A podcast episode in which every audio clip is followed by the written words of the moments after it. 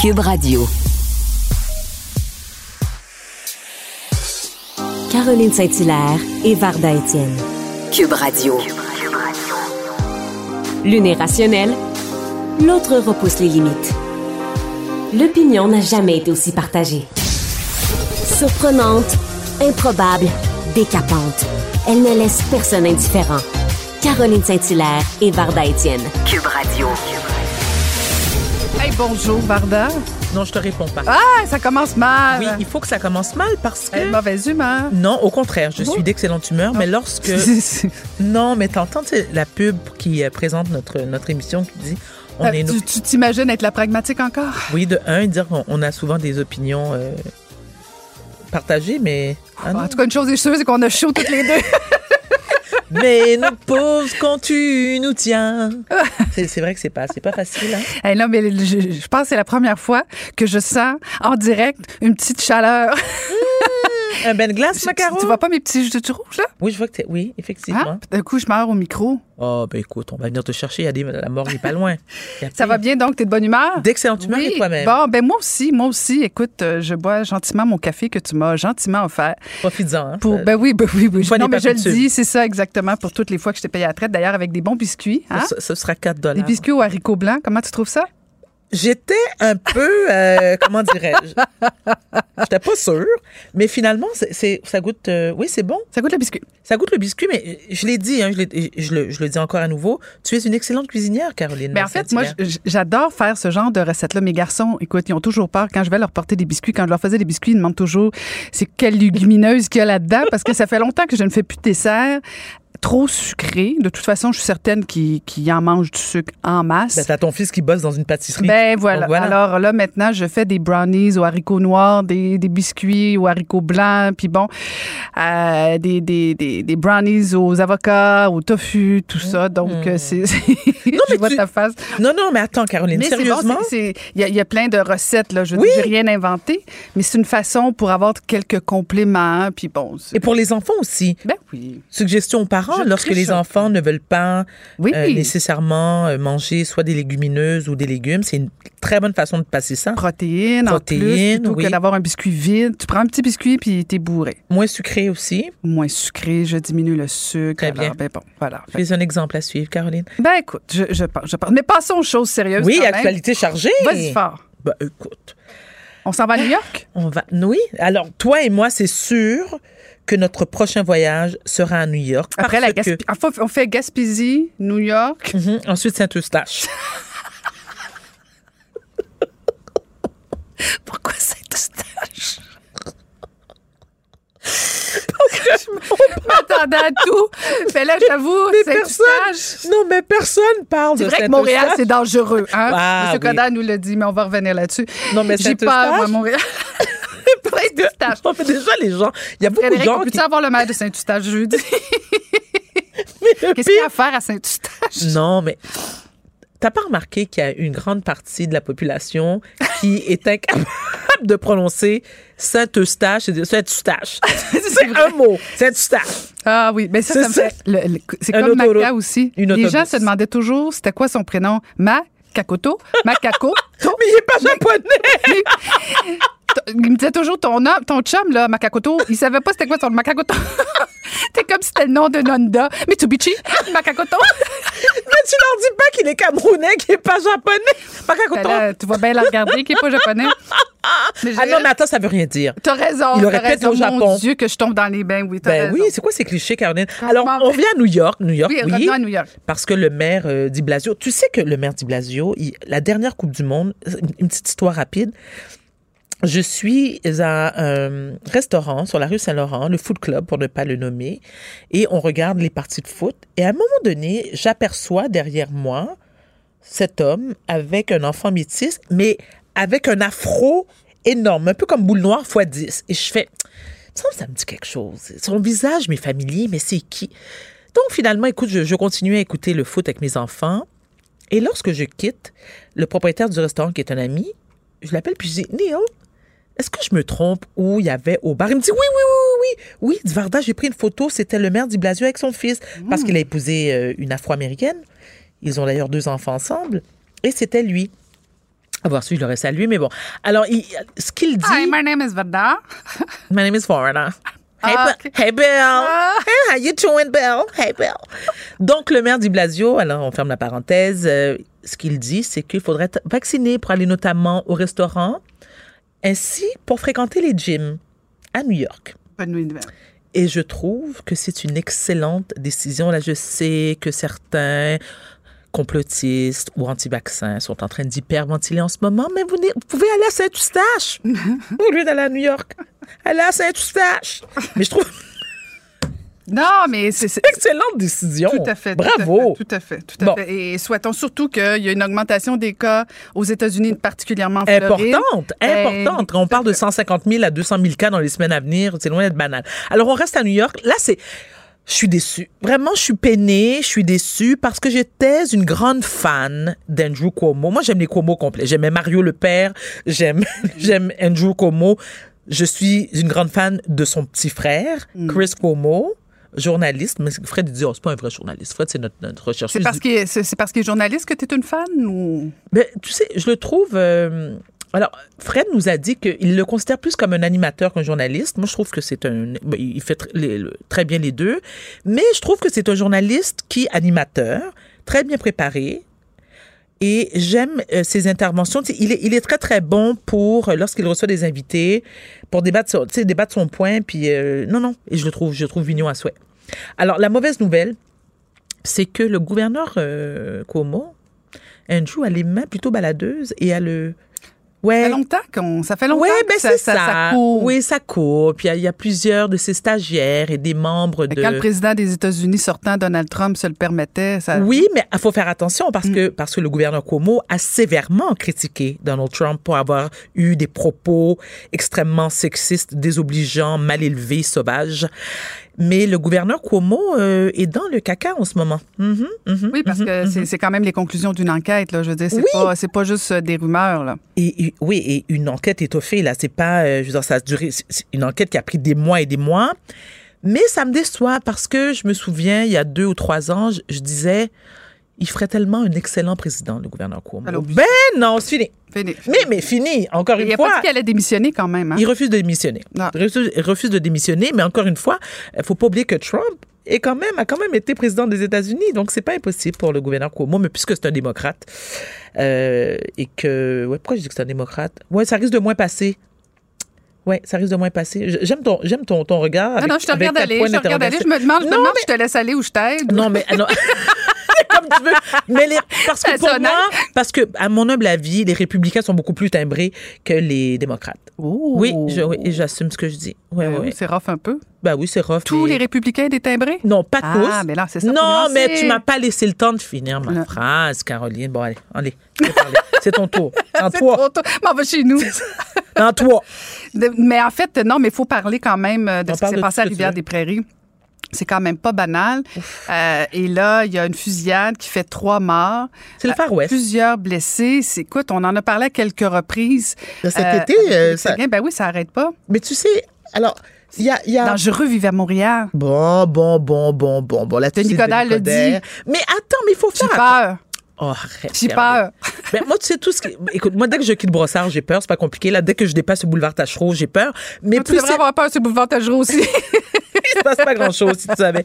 Non, mais pour revenir aux propos euh, de Denis Coderre, il ne faut pas oublier que Denis Coderre est, a vécu, je crois qu'il vit encore à Montréal-Nord, si je ne... Ah, je pense pas qu'il vive encore à Montréal. Mais Mais, il- il, il a été député. Il a été député, il a vécu longtemps à Montréal-Nord, Oui. donc il connaît très bien le Ben quartier. oui. Il parle créole aussi. Il parle cré- ben, pas très bien, mais quand même, il se débrouille. Ben, non, non, mais c'est nous qui qui parlons pas créole, Oui, oui. qu'il parle bien, j'imagine. Oui, il est, il est pas pire. Bon, il fait Il l'effort. fait un effort. Absolument. Bon. Mais moi, je lui parle en créole quand je le Ah vois. oui? Oui, oui. Et puis, il me Ah. répond en créole, tant mieux. là, je suis sûre que tout le monde est content d'apprendre ça. Mais ceci étant, il a un peu généralisé en disant que Montréal est une ville dangereuse. Ce que je crois, c'est qu'il a, il a sauté rapidement aux conclusions. Il y a certains quartiers de Montréal qui sont plus chauds que d'autres. C'est vrai que ça brasse beaucoup dans certains quartiers, comme Montréal-Nord, comme Rivière-des-Prairies. Et ce qui se passe aussi, alors ce qu'on disait plutôt, c'est c'est avec les gangs de rue. Et non, et là je veux pas généraliser, s'il vous plaît, envoyez pas, envoyez-moi pas de bêtises. De toute façon, un, je m'en tape, deux, je vous lis même pas. Mais ne perdez pas votre temps. Euh, je vous dis ça tout de suite.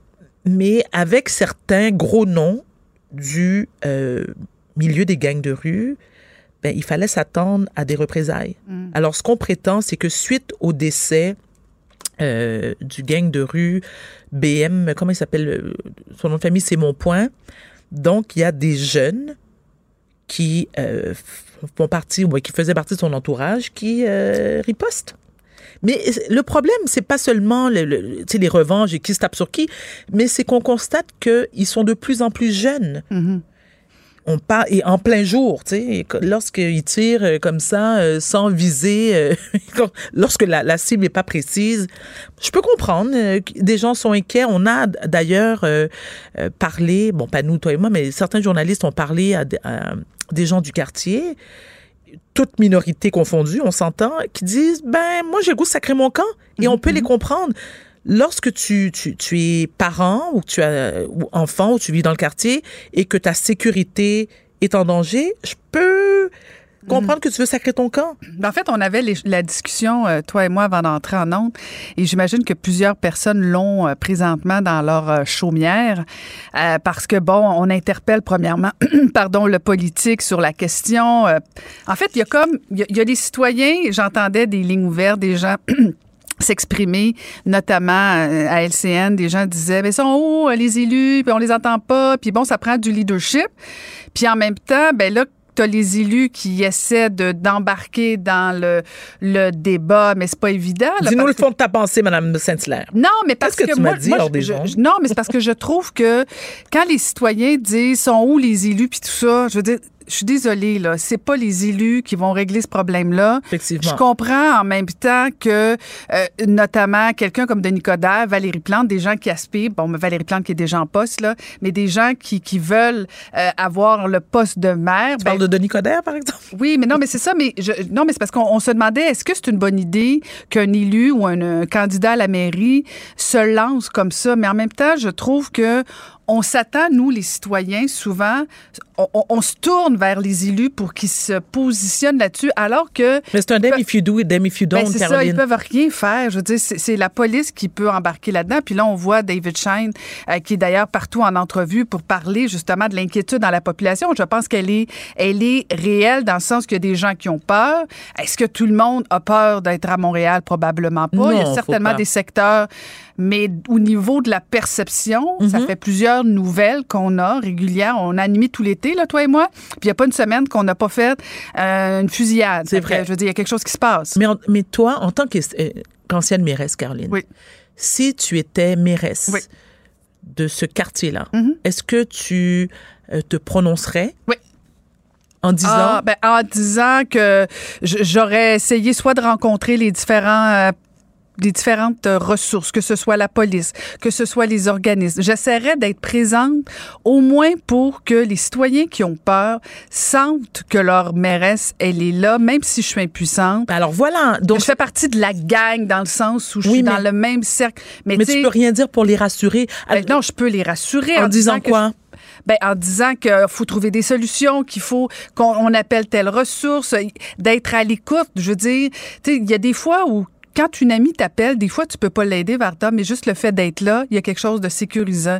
Mais c'est sûr Ouais, que... mais oui, mais en général, euh, lorsque je m'adresse à une amie, c'est pas parce que ma vie est en danger ou tu comprends. Je parle pas. Mm. en- Ouais, mais c'est parce que là, à ce moment-là, c'est la police. Si ta vie est en danger, vraiment, c'est la police. Oui, exact. Mais mais je t'ai posé même la temps, comme question. tant- élu- oui, comme élu, voilà. Si je suis pas là, si demain matin la mairesse, le maire est pas là, ben on va crier ils sont où, ils sont jamais là quand on a besoin d'eux autres. Fait que c'est comme t'as pas le choix. Faut, faut au moins que tu démontres une certaine présence en Mais- étant conscient que c'est pas toi la police, c'est pas toi qui va régler le problème, mais en même temps, est-ce qu'il y a des choses, par exemple, je sais pas moi, on est sur une rue, euh, puis bon, je sais pas exactement ce qui s'est passé au niveau de, de, de- là, on parle de gang de rue, là, c'est sûr que c'est pas parce que tu vas mettre des dos dans la rue que ça va régler le problème. Exact. Mais bon, donc, est-ce que, mais est-ce qu'il y a des moyens de dire, OK, tel secteur, il se passe quelque chose? Est-ce qu'on met plus de lumière? Est-ce que, tu sais, il y a peut-être ce genre de réflexion comme élu que si tu entends les citoyens, ben, tu peux aider ou au moins, en tout cas, relayer les peurs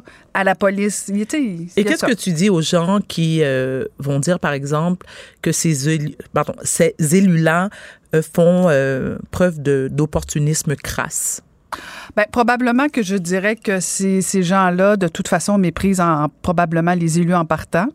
Euh, puis en même temps, je leur dirais, s'ils étaient pas là, vous diriez qu'ils sont pas là, vous êtes pas contents. Fait que, tu Alors, c'est comme j'ai dit tout à l'heure, alors c'est vraiment du damifi, du c'est damifi, ça. donc. Moi, c'est comme quand je faisais du porte-à-porte, puis on vous voit juste quand même, vous êtes en campagne électorale. Puis là, c'est drôle, quand je vais les voir hors campagne, j'ai rien à faire. Pourquoi tu vois, ça m'intéresse pas, la politique. Ben, c'est ça. Regarde, oublie ça, t'es coché, c'est bon, t'es rayé, passe à un autre appel. Et puis depuis lors, de toute façon, tu participes à des épluchettes de blé d'Inde. tu- Oui. Voilà. Tu t'occupes ton temps comme tu peux, Caroline. Hein? tu sais que je t'encourage. Mais, euh, mais bon, c'est c'est pas simple quand même. Puis en même temps, c'est préoccupant parce que quand même, là, je veux dire, on parle de Montréal, on parle de la métropole. Donc, euh, c'est quand même préoccupant. Parlons Prochain- d'avortement Bon, tardif. Oui. Oui, oui, je sais que tu voulais absolument parler. Oui, je voulais Parce qu'à cause de la. COVID, il y a eu des retards. Alors voilà, je sais qu'il y a des gens qui vont, euh, qui sont contre. Je suis personnellement pour.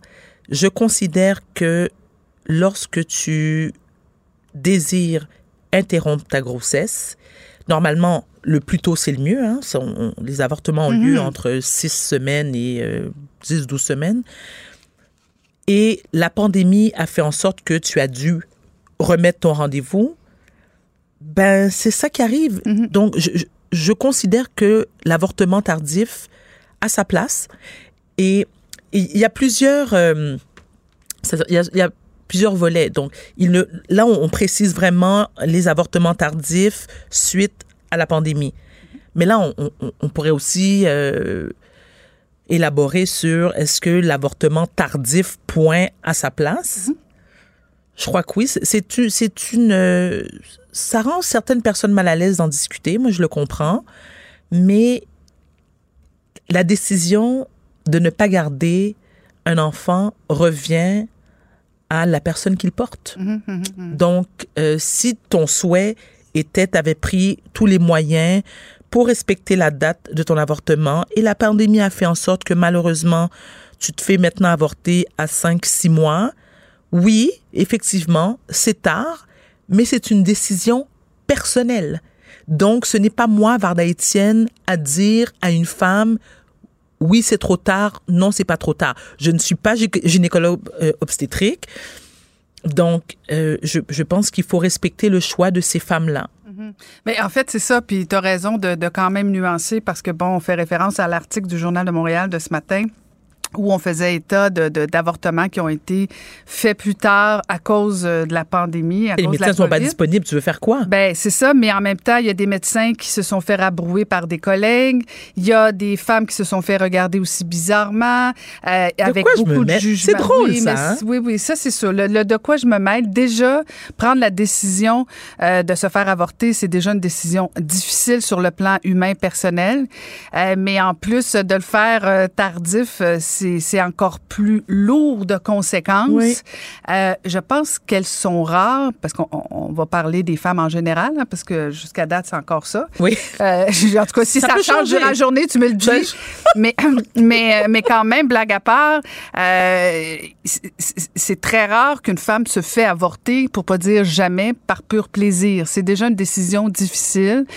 Euh, mais effectivement, le regard de l'autre, en plus de te faire avorter tardivement, Mm-hmm. euh, pour X, Y raison, il y a quelque chose de très tabou parce que en même temps, quand Oui. tu es rendu, admettons, à 12, 14, 16, 20 semaines, là, on parle de d'autres choses. C'est-à-dire que, c'est-à-dire que. mais en même temps, c'est encore une décision personnelle. Voilà, Caroline, tu as tout à fait raison. Est-ce qu'un un, un fœtus qui a, euh, je sais pas moi, 6, 7 mois, bon, 7 mois, c'est beaucoup, mais la période de gestation, est-ce qu'elle a un effet sur euh, le moment où tu devrais te faire avorter? C'est-à-dire que, est-ce qu'un fœtus de un mois, c'est la même chose ou c'est considéré plus comme un bébé ou un enfant à naître qu'un fœtus de 6-7 mois?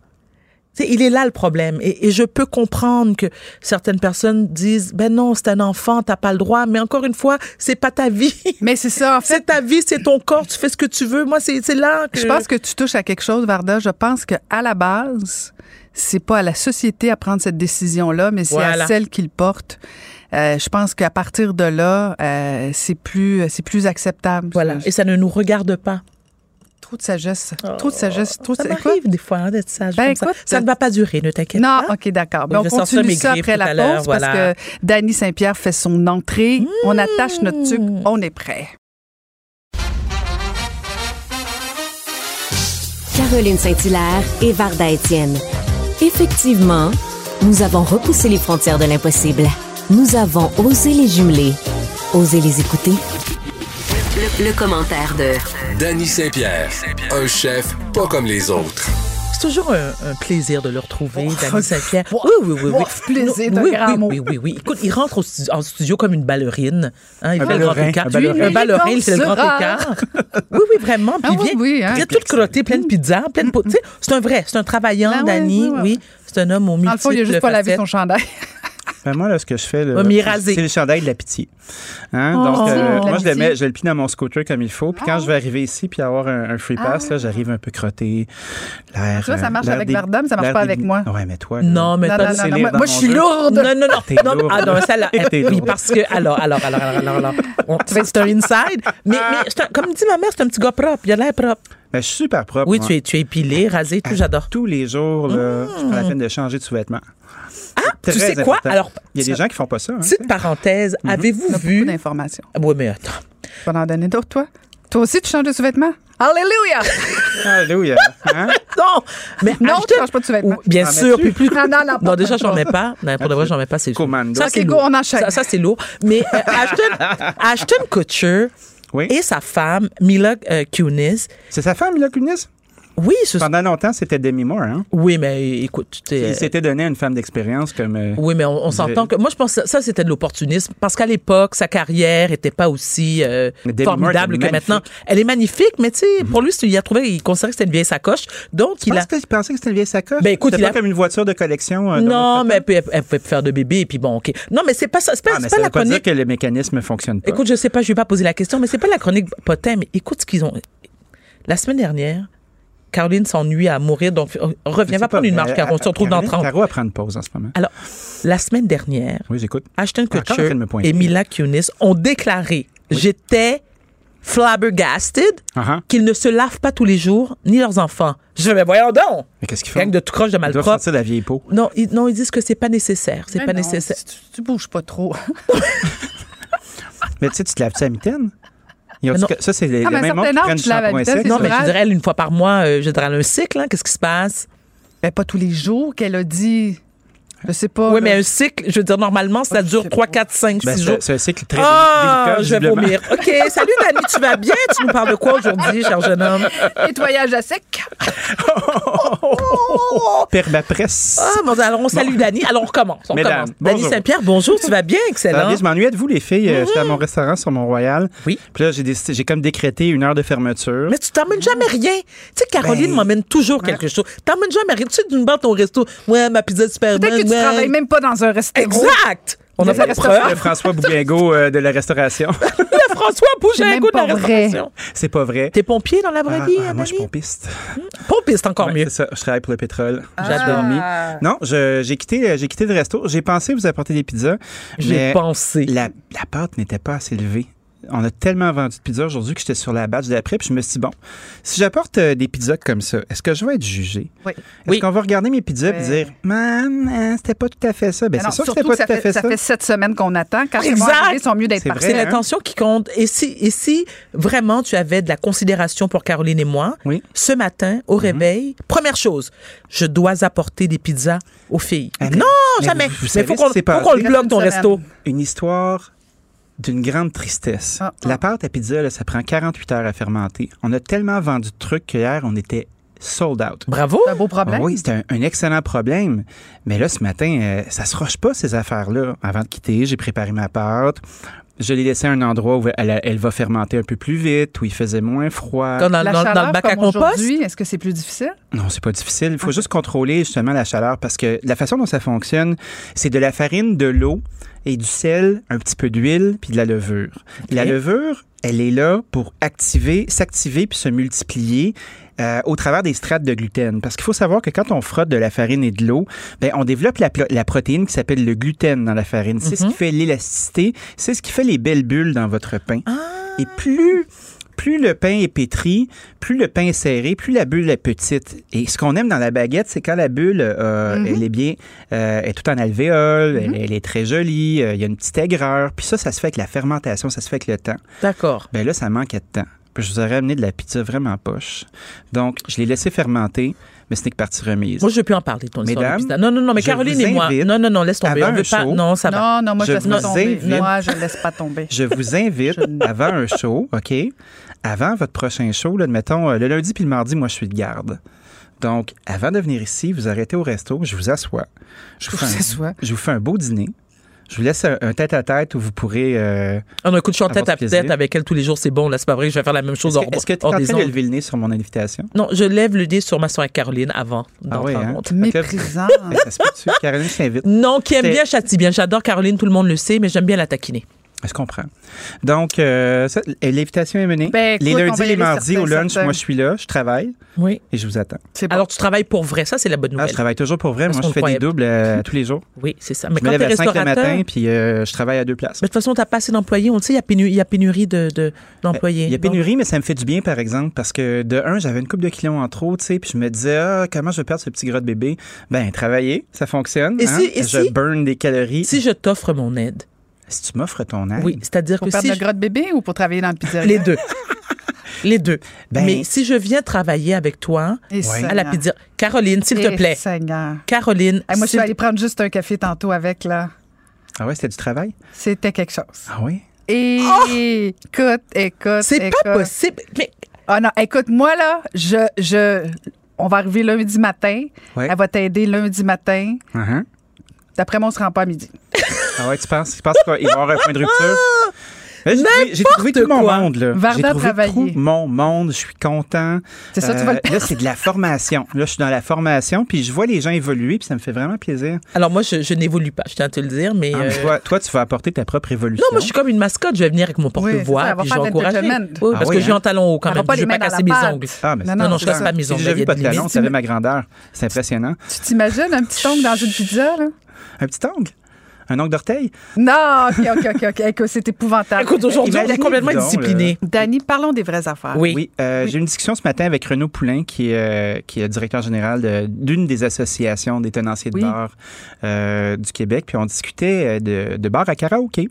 Parce que vous savez, il y a eu un assouplissement au niveau Mm-hmm. euh, du nombre de personnes qui peuvent être dans les salles, Mhm. euh, les concerts extérieurs, les concerts intérieurs, euh, le couvre-feu, pas le couvre-feu, mais le l'ASCAL, comme on dit, je, je trouvais pas le mot en français, mais le dernier service, Voilà. qui est maintenant à 1 heure du matin. Mais les bars de karaoké ne peuvent pas opérer. Non. Donc, on peut faire des petits bars, des petits concerts dans des bars, on peut faire des événements, on peut faire des spectacles, mais on ne peut pas laisser les gens euh, faire du karaoké. Puis moi, je ne comprends pas. Mais attends, on peut pas désinfecter le, euh, le micro? Mais Est-ce je, je sais pas. euh, ben, ça postillonne. Ben, en même elle fait temps, ça dans un euh, va parc? voir, Non, non, va mais je voir me Éric fais Lapointe, du euh, diable. Non, t'as raison. Non, non, Car- temps. Non, non, Caroline, je suis d'accord, mais j'essaie de, je tente de trouver des solutions. Ben oui. Si, par exemple, on, on fait une soirée karaoké dans un parc Oui. et on désinfecte le micro, ben ça va. Ah, mais de toute façon, on parle de tenanciers de bars qui ont comme, euh, comme bloc d'affaires le karaoké. Puis ils sont Ah, quand même ben, Je nombreux. peux pas les aider, hein, désolé. Non, mais on peut Est-ce pas qu'ils les... n'ont pas été oubliés, tout simplement? Ben moi, je pense que je pense qu'on essaie. Puis je veux pas, euh, je veux pas faire du drama là, mais j'ai l'impression qu'on qu'on considère pas assez euh, les dollars taxés euh, des, des bars, des bars de machines. On n'aime pas ça là, mais ça fait des ça fait des revenus pour l'État. Mhm. On les laisse opérer. Beaucoup. On les laisse. euh, on est très, très, très content de recevoir leur chèque de TPS puis de TVQ.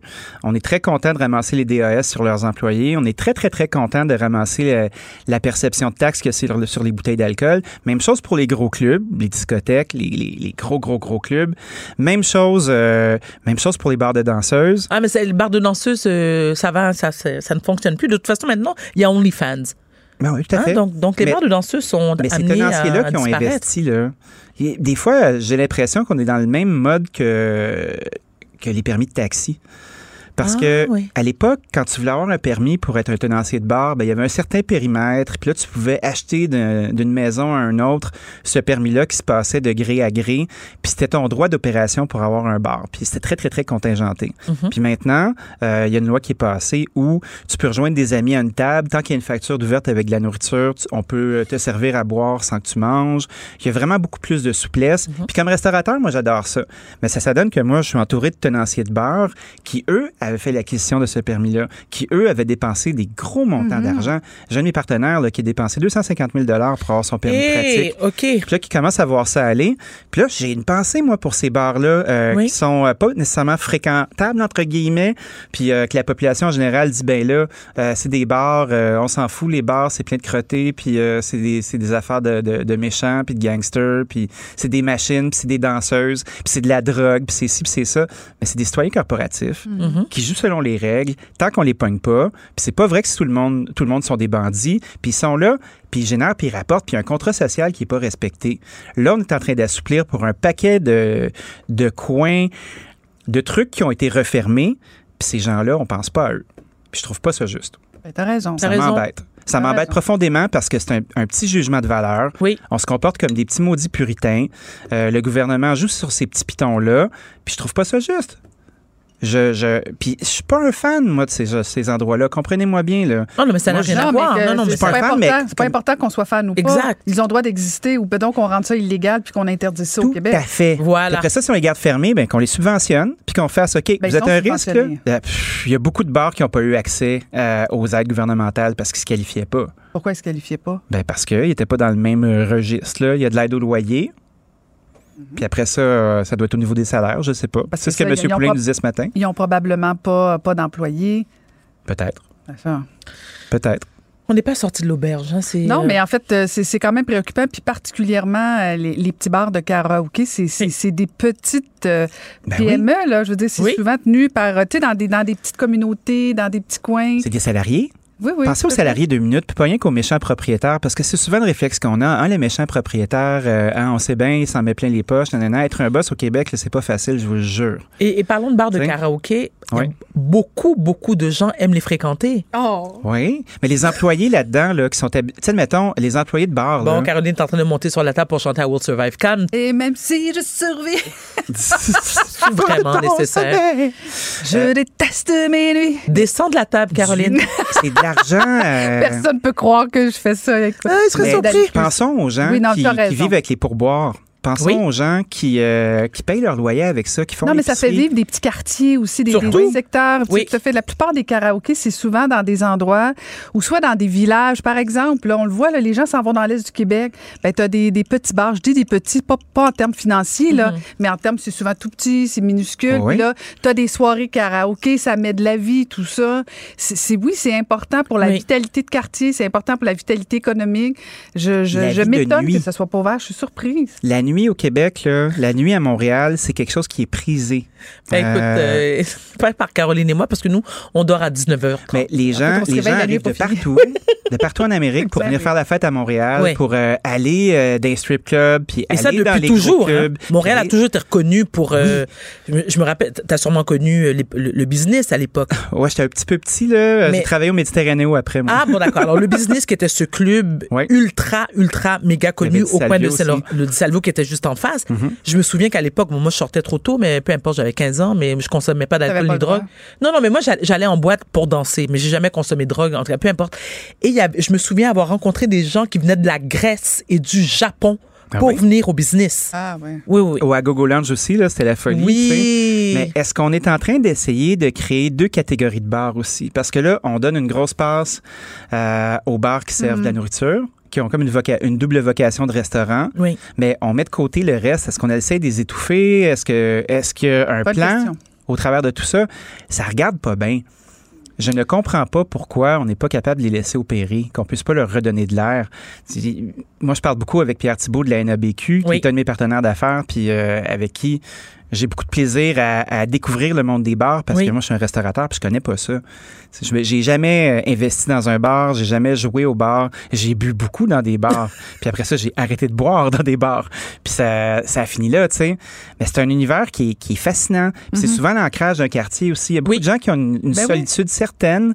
Puis le seul endroit où ils vont socialiser, c'est avec leur pinte à dire deux, trois, quatre mots, jouer un peu aux machines, aller se rasseoir au bar, euh, un peu avec la barmaid. Non, mais t'as raison, Dani, c'est vrai, moi j'avais C'est un oublié. ancrage. oui, tout à fait, tout à fait. C'est une bonne préoccupation. Tu as bien raison de le soulever, de Ben, on, la a fait soulever. un, on a fait un beau trio aujourd'hui. Ben oui, Oui. on fait toujours un beau trio. Juste Caroline. que des fois, on est un peu en désaccord Caroline, sur ces bonnes paroles. je répète, Je répète. avant d'aller à la pause, rappel? descendre de la table, s'il te plaît? Je pensais que tu voulais un rappel.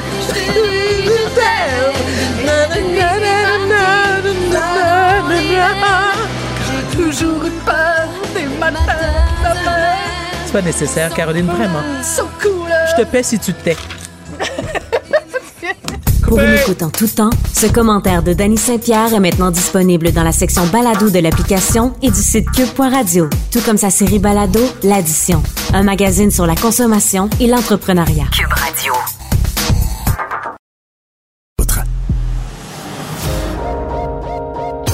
Pas de demi-mesure. Elles ont des propos qui décoiffent. Même avec les fenêtres fermées. Cube Radio.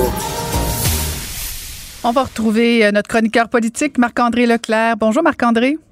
Bonjour Caroline, bonjour Varda. Bonjour Marc-André. Alors, tu vas nous parler de cette fameuse vidéo de Éric Duhem euh, qui a été retirée de YouTube, mais qui est toujours en ligne sur Facebook. Oui, effectivement, et c'est là que ce matin, quand j'ai vu la nouvelle, ben c'est là que j'ai pu euh, écouter la, la, la, vidéo en question parce que j'avais pas là écouté ça sur YouTube en, premier lieu. Moi, ça au-delà du contenu, et, je sais que vous allez parler avec avec M. Duhem un peu plus tard dans l'émission, mais euh, moi, ce qui me fait peur là-dedans, puis on a on a vu ça aux États-Unis, on l'a vu bien sûr avec Donald Trump et tout ça, puis même si moi je partage pas les idées de Donald Trump, c'est pas pour moi la liberté d'expression quand même est une valeur très importante euh, dans une société. Et je trouve que euh, en 2021, et ça nous touche également au Québec, même si c'est un concept qui vient beaucoup plus des États-Unis, on, on- on a peur avec cette liberté d'expression-là où on, on a une liberté d'expression à géométrie variable. Et, et- et dans le cas en question avec M. Duhem, j'ai écouté des extraits de la vidéo ce matin sur Facebook parce qu'elle est encore disponible euh, sur cette plateforme-là.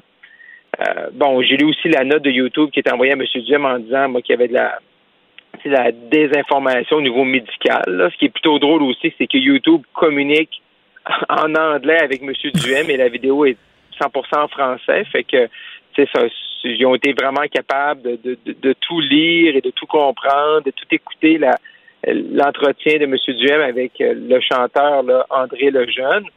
Moi, là-dedans, en tout cas, je veux dire, dans les extraits que j'ai vus, là, tu sais, je veux dire, euh, c'est des propos qui ont des- déjà été partagés par d'autres personnes. Je vois pas la, la, la désinformation, je vois pas le scandale qui nécessite là, que une plateforme de médias sociaux comme YouTube retire ce vidéo-là. Tu sais. Fait que moi, je, mais moi, je trouve que c'est un c'est un précé- c'est tout le temps des précédents qui sont dangereux parce que justement, c'est où est-ce que ça va s'arrêter? Euh, il y a beaucoup d'élections qui s'en viennent dans les 12 prochains mois, autant municipales, autant provinciales, autant qu'au fédéral. Et là, c'est qui qui décide? Hein? C'est Ben qui oui. la police des médias sociaux? C'est quoi les critères? Et c'est où que ça va s'arrêter, tu sais? Mais Marc-André, est-ce que c'est Écoutez, possible que justement, c'est une bonne question, mais est-ce possible que c'est suite à des plaintes euh, d'abonnés que la vidéo a été retirée? Parce que j- j'ai regardé la ben- vidéo, même si je suis pas une fan de, de M. Duhem, moi je vois pas où était le problème. Il n'y a rien qui m'a choqué ou de qui Mhm. méritait de- que cette vidéo soit retirée. Non, c'est ça. Mais c'est sûr qu'il y, y a sans doute peut-être il y a des gens qui se sont plaints.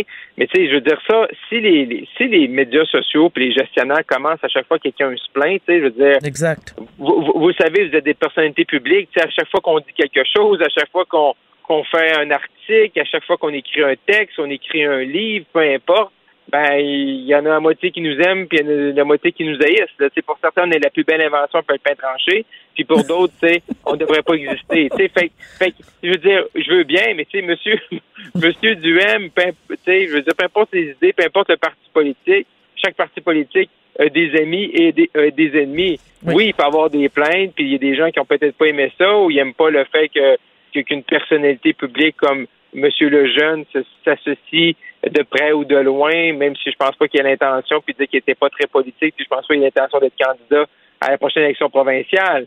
Mais un moment donné, c'est que les critères, ils sont où, les guides, ils sont où, puis quand on commence à jouer là-dedans, c'est parce qu'à un, certain moment, c'est que on sait comment ça fonctionne. Tu sais, je veux dire, la clientèle qui est plus jeune, les jeunes électeurs, délaissent les médias traditionnels pour les, plateformes euh, sur les médias sociaux, ces plateformes virtuelles-là. Et là, c'est ces géants du web-là euh, qui décident que ça c'est bon puis que ça c'est pas bon. Et quand tu commences à jouer là-dedans, et, je pense qu'il y a certaines personnes qui ont applaudi ce qui s'est passé du côté américain avec M. Trump, avec euh, le fait que ses comptes étaient annulés, mais un peut-être tu sais, que la, la, vapeur va se renverser, ça, c'est où ça va arrêter? Moi, c'est tout le temps ça que c'est là que j'ai peur, à savoir comment ça va se construire, puis comment ça va évoluer là-dedans, puis quelle place, et qui c'est-tu les gens du web qui vont décider que telle partie ben on laisse passer, puis les autres parties, on laisse pas passer. Tu sais. Mm c'est le, le, jeu qui est dangereux. Ben, puis en plus, je me demande si ça sert pas la cause d'Éric Duhem, parce qu'on fait comme la démonstration, justement, qu'on le censure, alors que cette mhm. vidéo-là, écoute, je l'ai tout écouté moi aussi. Franchement, là, j'ai vu des affaires bien pires que ça sur mhm. YouTube. Euh, est-ce que est-ce que c'est c'est euh, parce que ça portait le nom d'Éric Duhem? Euh, puis écoute, je, puis là, tu vois, il fait du millage, là, on, le voit partout. Ben, écoute, c'est encore la même stratégie que l'autre fois. On parle de lui pendant 24 heures. Il est partout alors que le reste du politique est en vacances. Ben, mais, mais pour, pour M. Duhem, autant avec l'histoire des, des, restaurateurs euh, au Sénégal-Saint-Jean, je veux dire, M. Duhem, je veux dire, il est en, termes de visibilité, il est en train de gagner l'été, là. Mhm. Je veux dire, c'est de lui, c'est de lui qu'on parle. Sinon, s'il n'y avait pas été l'histoire des restaurateurs, s'il n'y avait pas l'histoire avec YouTube, on n'aurait pas parlé des trois ensemble, tu sais, mm durant l'été, tu sais. Ça a commencé avec Mme Sanson, le, le, le, le fin du, tu sais, fin printemps, début de l'été. Là, on aura parlé de lui avec l'histoire des restaurateurs et également, là, aujourd'hui, c'est avec, avec cette histoire-là avec YouTube. Fait que pour, pour M. Duhem, tu sais, c'est parlez-en bien, parlez-en mal, mais parlez-en.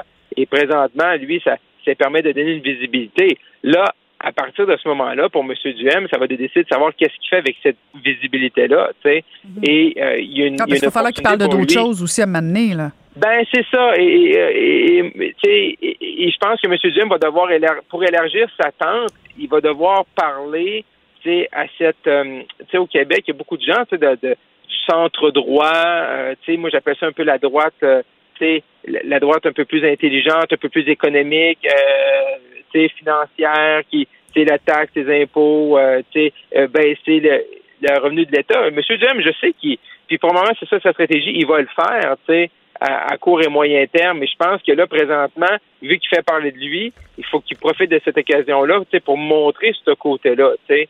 Euh, c'est un peu comme un mini-wit, le côté givré puis le côté pas givré. Ben, maintenant, il faut voir qu'il nous montre son autre côté, qui est capable de faire appel à ces gens-là qui ont été à l'époque avec la DQ, qui qui ont été peut-être qui sont peut-être déçus de, de M. Legault, de la CAQ et tout ça, puis ils sont pas juste déçus par rapport ou frustrés par rapport à la vaccination ou par rapport aux mesures sanitaires qui ont été mises en place dans les derniers mois au Québec, mais qui sont déçus sur des, promesses qui n'ont pas été remplies par M. Euh, Legault ou le fait qu'on paye encore beaucoup d'impôts au Québec ou euh, cette espèce de est-ce qu'on est, qu'on est prêt au Québec, est-ce qu'on voit partout comment c'est difficile au niveau des pénuries de la main-d'œuvre dans les dans, dans les hôpitaux, également au niveau financier, il y a un tiers des hôpitaux qui sont en, sont en, sont dans le rouge. Est-ce qu'on est prêt à moderniser, à faire des changements par rapport au système de santé? Fait que c'est ce côté-là que monsieur, que monsieur Duhem, parce que présentement, ben là, il est le seul contre le passeport euh, vaccinal. Fait que là, encore une fois, il rentre encore, il est tout le temps un peu dans les mêmes thèmes. Là. Fait que s'il veut élargir, puis moi, je pense qu'il y a une possibilité de croissance pour lui, mais il faut voir qu'il sorte des mesures, des mesures sanitaires pour la pandémie, même si c'est le sujet là, qui retient euh, l'attention présentement dans, dans les médias. Hum. Et, du côté fédéral, euh, un, signe qui ne trompe pas qu'il y aura une élection, c'est quand Ottawa et Québec s'entendent. oui, s'entendent. En plus, en plus c'est vraiment, c'est vraiment euh, qu'on va donner crédit à Joël Denis Bellavance de la presse qui a sorti la nouvelle ce matin. par rapport là, on, sait qu'on en a parlé un peu la semaine passée hein, sur, sur les déficits qui allaient allait perdurer à Ottawa jusqu'en 2070, euh, qui était bien sûr le programme national des garderies, donc le fédéral qui a donné le signal dans le dernier budget euh, au printemps dernier qui voulait copier le modèle québécois des CPE euh, pour l'instaurer à la grandeur du pays. il y a déjà quatre provinces et un territoire qui ont signé l'entente avec Ottawa. ce qui est quand même cocasse, c'est que le Québec, qui est le modèle qu'on veut copier, ben, on n'a pas encore signé l'entente. Euh, parce que bien sûr qu'il doit y avoir des discussions, non pas à savoir qu'il faut mettre en place un système comme ça, euh, accessible pour, pour, les enfants à, un bon prix. C'est surtout plutôt sans doute les, les, discussions sont surtout au niveau, je pense, à savoir qu'est-ce qu'on fait avec les sommes en place. Parce que euh, Éric Girard, le ministre des Finances, s'attend à revoir aux alentours de 6 milliards sur le 30 milliards promis. Mais est-ce que le est-ce que le fédéral va imposer des fameuses conditions? Hein? Euh, un mot qui revient sur, sur tous les sujets. Et là, est-ce qu'ils vont mettre des conditions? Est-ce que le provincial, parce que provincial, ce qu'on peut voir, ce qu'ils veulent prendre de 6 milliards, peut l'injecter dans l'économie québécoise, puis mettre ça dans ses coffres, puis mettre ça dans sa ligne des revenus, tandis que le gouvernement fédéral va sans doute demander, ben, ben là, votre 6 milliards, c'est peut-être pour faire des nouvelles places en garderie, parce qu'on sait qu'il en manque des places en CPA, c'est pas accessible à tout le monde. Fait euh, il doit y avoir des discussions par rapport à ça. Euh, et on sait qu'ils veulent signer ça, et c'est clair qu'ils veulent signer ça euh, avant, avant l'élection fédérale. Et je pense qu'il faudrait, faut pas être surpris qu'on va se reparler de ce de ce sujet-là cette semaine, parce que moi, je m'attends à une annonce dans les prochains jours, vraiment, là, qui va paver la voie. Euh, tu veux signer ça avant l'élection. fait que le signal qui était donné ce matin, également des informations confirmées par le bureau du ministre euh, de la famille du Québec, euh, Mathieu Lacombe, le ministre Lacombe, disant que oui, les négociations vont bien. Fait que quand les gens commencent à dire que les négociations vont bien, ça veut dire qu'on est très, très près. Puis là, on est en train plus de ficeler euh, où, quand, comment on va l'annoncer. Puis dans les autres provinces, le premier ministre Trudeau était là avec les premiers ministres provinciaux de la province en question. Donc, on peut s'attendre sans doute, ça va être la même chose au Québec, une annonce Trudeau-Legault là, sur les garderies. Là. Peut-être d'ici la fin de la semaine, je pense qu'il ne faut pas être surpris si ça arrive comme ça. Et euh, du côté de Bombardier, Marc-André, euh, ils viennent encore passer à la quête. Il y a encore besoin d'argent, pauvres eux autres. Oui, oui. Et ça, c'est. on sent qu'il y a une grande campagne parce que je suis sûr, les filles, si je vous demande est-ce que le gouvernement du Québec ou le gouvernement d'Ottawa devrait donner d'autres d'autres subventions à Bombardier? Euh, en tout cas, je, suis pas mal certain que votre réponse est négative parce que je pense que mm-hmm. pour l'ensemble des Québécois, on est tous un petit peu euh, tannés euh, de voir ça, euh, de voir des demandes répétées de Bombardier. On sait comment présentement ils ont concentré leurs activités dans les dans l'aviation d'affaires, donc des, des, des, des des jets privés. C'est honteux, euh, Marc-André. Hein? Moi, je trouve que c'est honteux et, la vérité, bon, je sais que c'est une information publique, mais si j'étais bombardier, il me semble que je me gardais une petite gêne, tu sais. Ben, on, a senti dans les derniers jours, puis on peut, on, a pu lire différents textes dans le Journal de Montréal, le Journal de Québec, que euh, on voit que le, nouveau PDG, là, Éric Martel, anciennement d'Hydro-Québec, essaie d'être il sait que il sait que c'est il y a une vente à faire euh, de séduction, de il c'est sûr qu'ils ont un projet euh, vert et on sait comment les gouvernements euh, euh, aiment ces projets-là, de, de, faire en sorte moins polluants. Fait on voit qu'ils ont, ils ont un narratif. Là. Ils essaient de nous vendre un narratif. Euh, c'est toujours une bonne idée. Tu veux qu'il y ait de l'argent, tu comprends? Ouais, mais mais tu sais, il y a tout le temps. Mais mais mais ça, c'est autant autant moi aussi, c'est quand j'ai vu ça. Bon, ok, encore Bombardier. Mais autant, c'est, je pense, il faut, faut, falloir un moment élargir le débat, euh, peu importe le pays de gouvernement, sur l'aide, l'aide aux entreprises privées. Euh, c'est pas toujours aussi rentable qu'on le pense. Je pense qu'il y a des projets qui, qui ont besoin vraiment d'un petit coup de pouce du gouvernement. Il y en a d'autres peut-être moins non plus. Euh, on a vu une grosse annonce dans le domaine de l'aviation lorsque M. Trudeau était en, en tournée préélectorale au Québec avec la Gaspésie puis à Montréal. Euh, CAE, par exemple, est une compagnie qui a profité beaucoup dans les dernières années aussi. On entend peut-être moins parler que eux parce que peut-être que leurs choses, leurs affaires vont, vont mieux, mais c'est sûr que Bombardier, à chaque fois qu'on met de l'argent, parfois on entend des pertes d'emploi. Là, on sent que Bombardier réussit quand même à se concentrer ses énergies euh, vraiment là euh, ils ont vraiment dit ben nous ça va être l'aviation d'affaires on va se spécialiser là-dedans au lieu de s'éparpiller euh, mais là, de revenir comme ça déjà, euh, c'est sûr que les gouvernements présentement euh, pense aussi à comment l'opinion publique va réagir à ça. Et, et là, tu n'es pas juste dans la gestion de gérer le dossier, est-ce que c'est un bon dossier au point de vue économique, aussi l'opinion publique. Et euh, comme comme on sait que M. Legault fait beaucoup de sondages, peut-être ce sera une question de sondage prochainement, à savoir si Bombardier devrait recevoir encore des, des, de l'argent là, euh, des gouvernements. À suivre. Merci Marc-André. On se retrouve euh, dès demain. Tout à fait. Demain, à demain Marc-André. Merci. Vous écoutez Caroline Saint-Hilaire et Varda Étienne. Le, le, commentaire de Félix Séguin, un journaliste d'enquête pas comme les autres. Salut Félix. Alors pour commencer, euh, on n'a pas le choix d'en parler parce que c'est partout. Hein. Ça brasse fort à Rivière-des-Prairies. D'ailleurs, notre notre le oh! notre premier ministre canadien. Ton premier ministre. Mon ben premier ministre canadien. même Justin Trudeau embarque sa patinoire, oui, Félix. L'heure est grave. Il a dit que c'est troublant. Oui. Et que ça doit cesser. Pour vrai. Euh, ben oui, l'heure est grave. L'heure est grave pour vrai. Oui, oui. Euh, il y, y, a plusieurs, il y a plusieurs angles de traitement euh, que, j'aimerais partager avec vous sur, sur cette affaire-là. Je pense que vous l'avez vous avez résumé l'événement là à, plus d'une reprise depuis depuis le début de la journée. Euh, ce qui ce qui ce qui m'apparaît assez intéressant là, c'est la force de la réaction du SPVM. Euh, il semble qu'on dise que, les, criminels ont toutes les forces de police du SPVM sur le dos selon le porte-parole euh, du service, euh, David Shane. Il a dit assez, c'est assez. Alors ça, c'est ce qu'il a dit aujourd'hui. Il a annoncé que le SPVM allait collaborer avec la Sûreté du Québec dans la lutte contre le trafic d'armes à feu. Oh, oh, oh, il a annoncé également, mais attends, j'arrive avec des informations là-dessus qui, qui, sont assez intéressantes.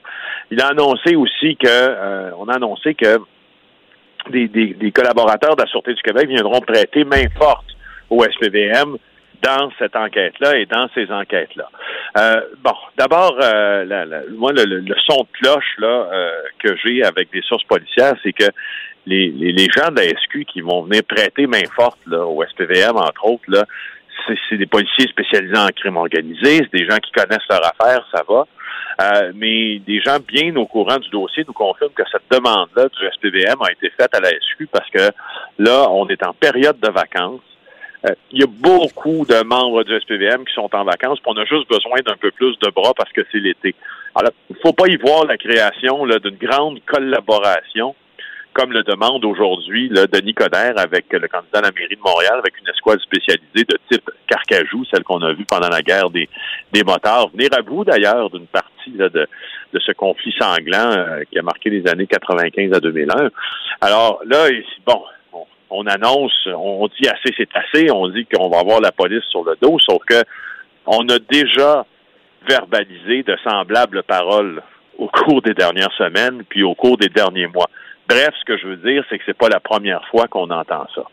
Euh, outre ça, outre ça, moi je pense euh, toujours, c'est pas, c'est malgré que les gens là, qui aient été tués eu des dossiers criminels. C'était des individus qui étaient criminalisés. Il y avait même une des personnes qui était armée lorsque ça s'est passé. C'est quand même autant euh, de, jeunes hommes qui ne rentreront pas à la maison ce soir puis qui ne sont pas rentrés à la maison hier soir. C'est quand mhm. même des frères, c'est quand même des fils, c'est quand même des cousins, mhm. euh, c'est quand même des grands frères, des grandes sœurs qui, ne sont plus là en raison des, des mauvais choix qu'ils ont fait, mais des fois, ça, c'est très subjectif, faire un mauvais choix dans le monde de la criminalité. Parfois, il y a des, des, événements qui te mènent à la criminalité que tu n'as pas choisi, mm-hmm. euh, puis que tu n'as pas été capable non plus d'exercer ton libre arbitre. Malheureusement, tu tombes là-dedans, puis tu te ramasses dans une situation ben, où tu te fais tirer dessus parce que les, les, les, les guns, les armes pullulent à Montréal. Alors, Ils sont tellement euh, jeunes. Moi, Félix, c'est ça qui, qui m'attriste. Comme tu l'as dit, peu importe ton, ton, tes antécédents, que tu sois un, un, criminel, mais tu es le fils, le frère, le, peu importe. Mais c'est l'âge. Lorsque j'entends que certains euh, se tirent dessus, ils ont 17, 18 ans, tu dis, tu sais, ça, c'est le genre de truc que, à l'époque, je te parle il y a 15-20 ans, on entendait parler dans des quartiers comme Crenshaw, en, Californie. Mais à Montréal, de si jeunes victimes, oui, c'est hyper inquiétant.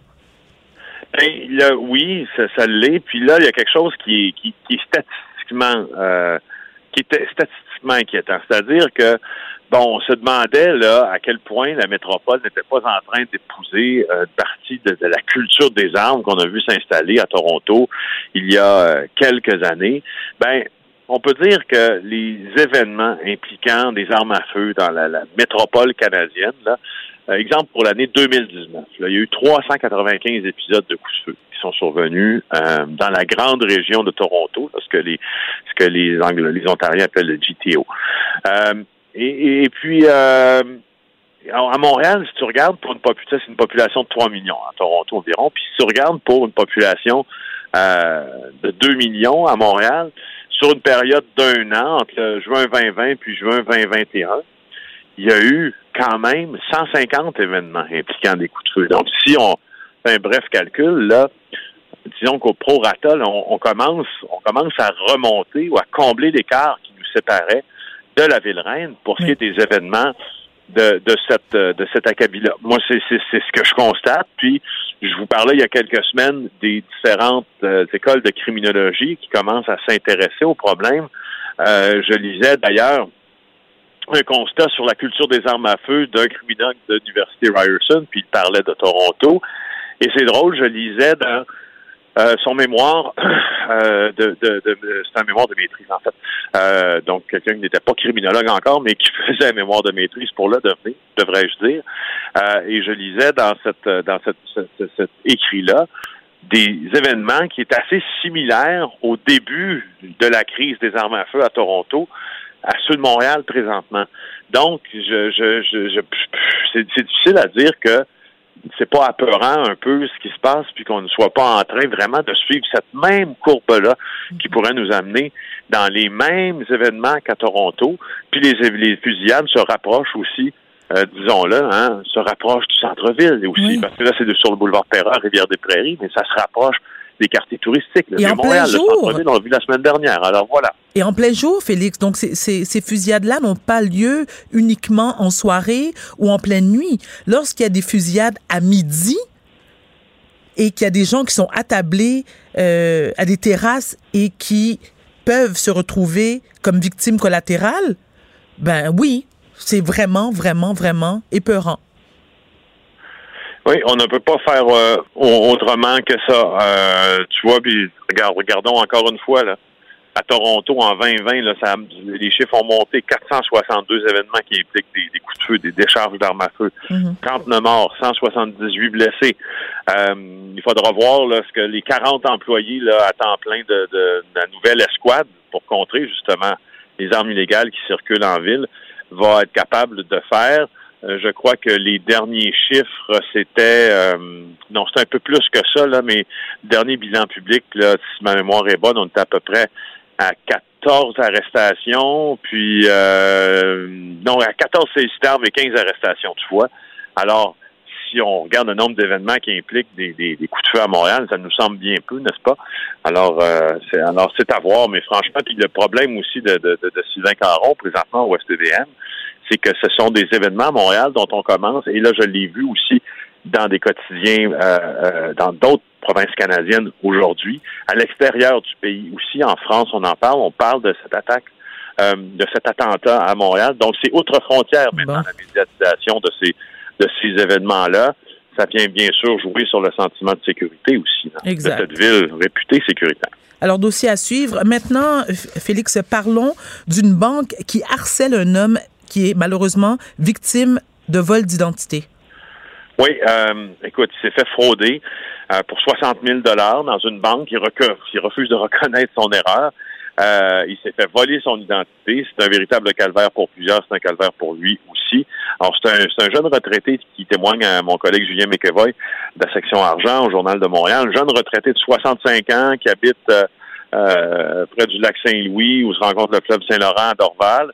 Et puis, euh, et puis là, ben, il multiplie les tentatives, tu sais, avec sa banque pour essayer de d'empêcher que tout ça ait des conséquences incroyables. Mais la succursale de sa banque est de Saint-Bruno de Montarville a accordé une Mastercard de 60 000 dollars à son nom, à une autre personne, pas de numéro d'assurance sociale, etc. Il y a une erreur qui semble avoir été faite à Saint-Bruno. OK. Ils me font vivre l'enfer depuis trois ans que je paye pour ça, dit-il à mon collègue McEvoy.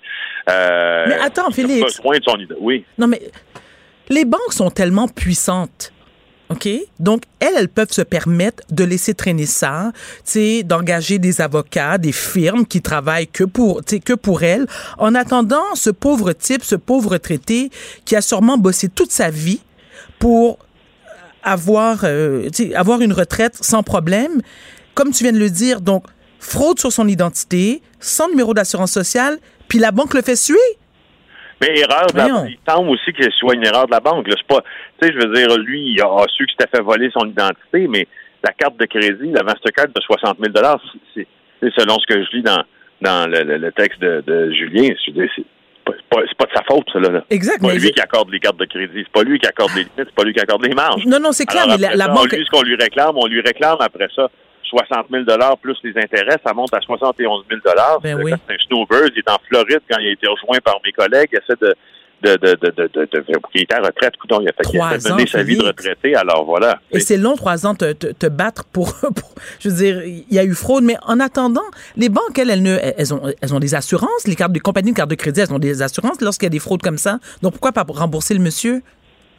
Ça va coûter Ben, plus cher d'avocat? Je, je posais la, je posais la même question ce matin pour pas pourquoi ne pas avoir remboursé monsieur, d'autant Voilà. que tu sais, il y a des enquêteurs aussi hein, dans les banques, moi j'en connais plusieurs là, qui Mhm. se chargent de voir si justement il y a un profil criminel derrière euh, la client et tout ça. Manifestement, là, c'est assez surprenant de voir que euh, monsieur euh, monsieur est de loup de Wall Street, là, ça semble être Oui. quelqu'un qui mène tranquillement euh, c'est contre Goliath. Il veut juste avoir la paix d'esprit. Voilà. Alors, on lui souhaite, hein, honnêtement, on lui souhaite qu'il puisse euh, trouver une solution et qu'il soit, euh, c'est-à-dire dédommagé à tout le moins pour tout le trouble que ça lui aura causé. Maintenant, ça, c'est une nouvelle qui m'a ému ce matin lorsque je l'ai lu dans le journal de Montréal. C'est une famille, gang de pervers, qui est condamnée à indemniser une femme pour ne pas l'avoir protégée d'un oncle violeur. Mais quel violeur, pardon.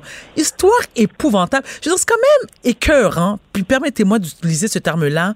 Lorsque j'entends des mères qui protègent l'agresseur sexuel de leur enfant, puis qui fait comme oh, je savais pas trop, puis c'était pas clair.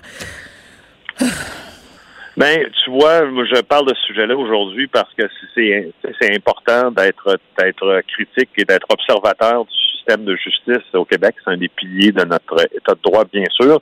Mais lorsqu'il avance aussi, ce système-là, puis lorsqu'il produit des fruits euh, bien mûrs, puis qui goûtent bien bon, mais aussi bien en parler. Alors là, c'est en train de se passer, c'est l'histoire d'une femme de 50 ans qui gagne un important litige civil contre son oncle Gaston Auger. Elle, elle a subi des agressions sur une période de 7 ans.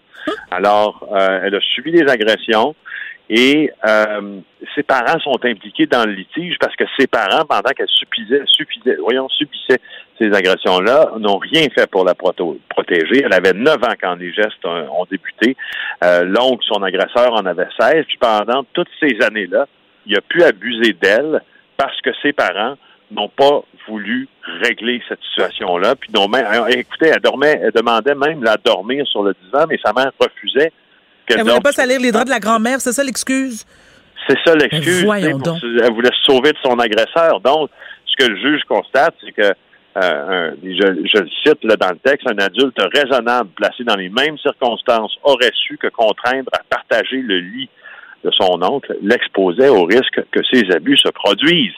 Alors, il a condamné l'oncle, mais les parents aussi Bravo. la victime à lui payer 800 000 dollars en dédommagement, notamment pour perte de salaire dans le passé et dans le futur, même si les parents ont dit ignorer ces agressions-là. Ils ont dit qu'ils étaient responsables, ils ont dû, mais ils ont, ils ont, ils ont, ils ont dit qu'ils n'agissaient pas avec négligence, mais le juge n'était pas du tout de ses avis. Il faut quand même comprendre que l'oncle de la victime, Gaston Auger, nommons-le, a été condamné pour le viol collectif d'une adolescente de 14 ans en 1983. Puis les parents de cette jeune femme-là ne l'ont quand même pas protégé de cet homme-là. Il mérite la prison, à Félix. l'époque. Ils méritent la prison. Ils sont complices. Ces Ben, gens-là c'est une mériteraient la première prison. au Québec, en tout cas. C'est une première au Québec. Disons-le, là, pour la première fois au Québec. Une indemnisation comme ça euh, est octroyée. Euh, Il y, a une- il y a un agresseur, il y a des complices à l'agresseur, dit la victime Nancy Bibo. euh, Bibo, puis c'est ceux-là qui ont été euh, qui ont été euh, dont on a mis la- la- le, le- le visage devant le miroir euh, hier en cours. Alors, Bonne c'est- affaire. et c'est une avancée, quoi. Une Exactement. avancée, excellent. Ben merci Félix. On se retrouve Félix. encore avec plaisir demain. À demain. À demain. Pour une écoute en tout temps, ce commentaire de Félix Séguin est maintenant disponible dans la section balado de l'application et du site cube.radio. Tout comme sa série balado Narcos PQ, qui dresse un portrait de l'industrie criminelle à travers des entrevues avec de vrais narcotrafiquants. Cube Radio. Vous écoutez Caroline Saint-Hilaire et Varda Étienne. Merci. Mais non, merci.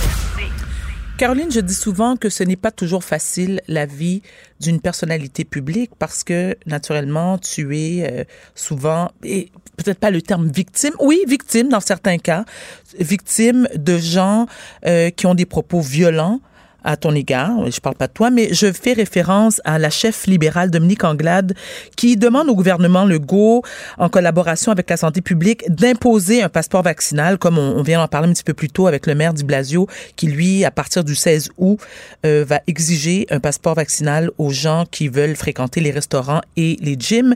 Donc, euh, pour encadrer les activités auxquelles pourront participer les personnes non vaccinées. Et là, Caroline, lorsque tu lis la déclaration de Mme Anglade, la pluie d'insultes. Écoute, je lisais ça, je me disais, mais qu'est-ce qui se passe? Je perds foi en l'humanité.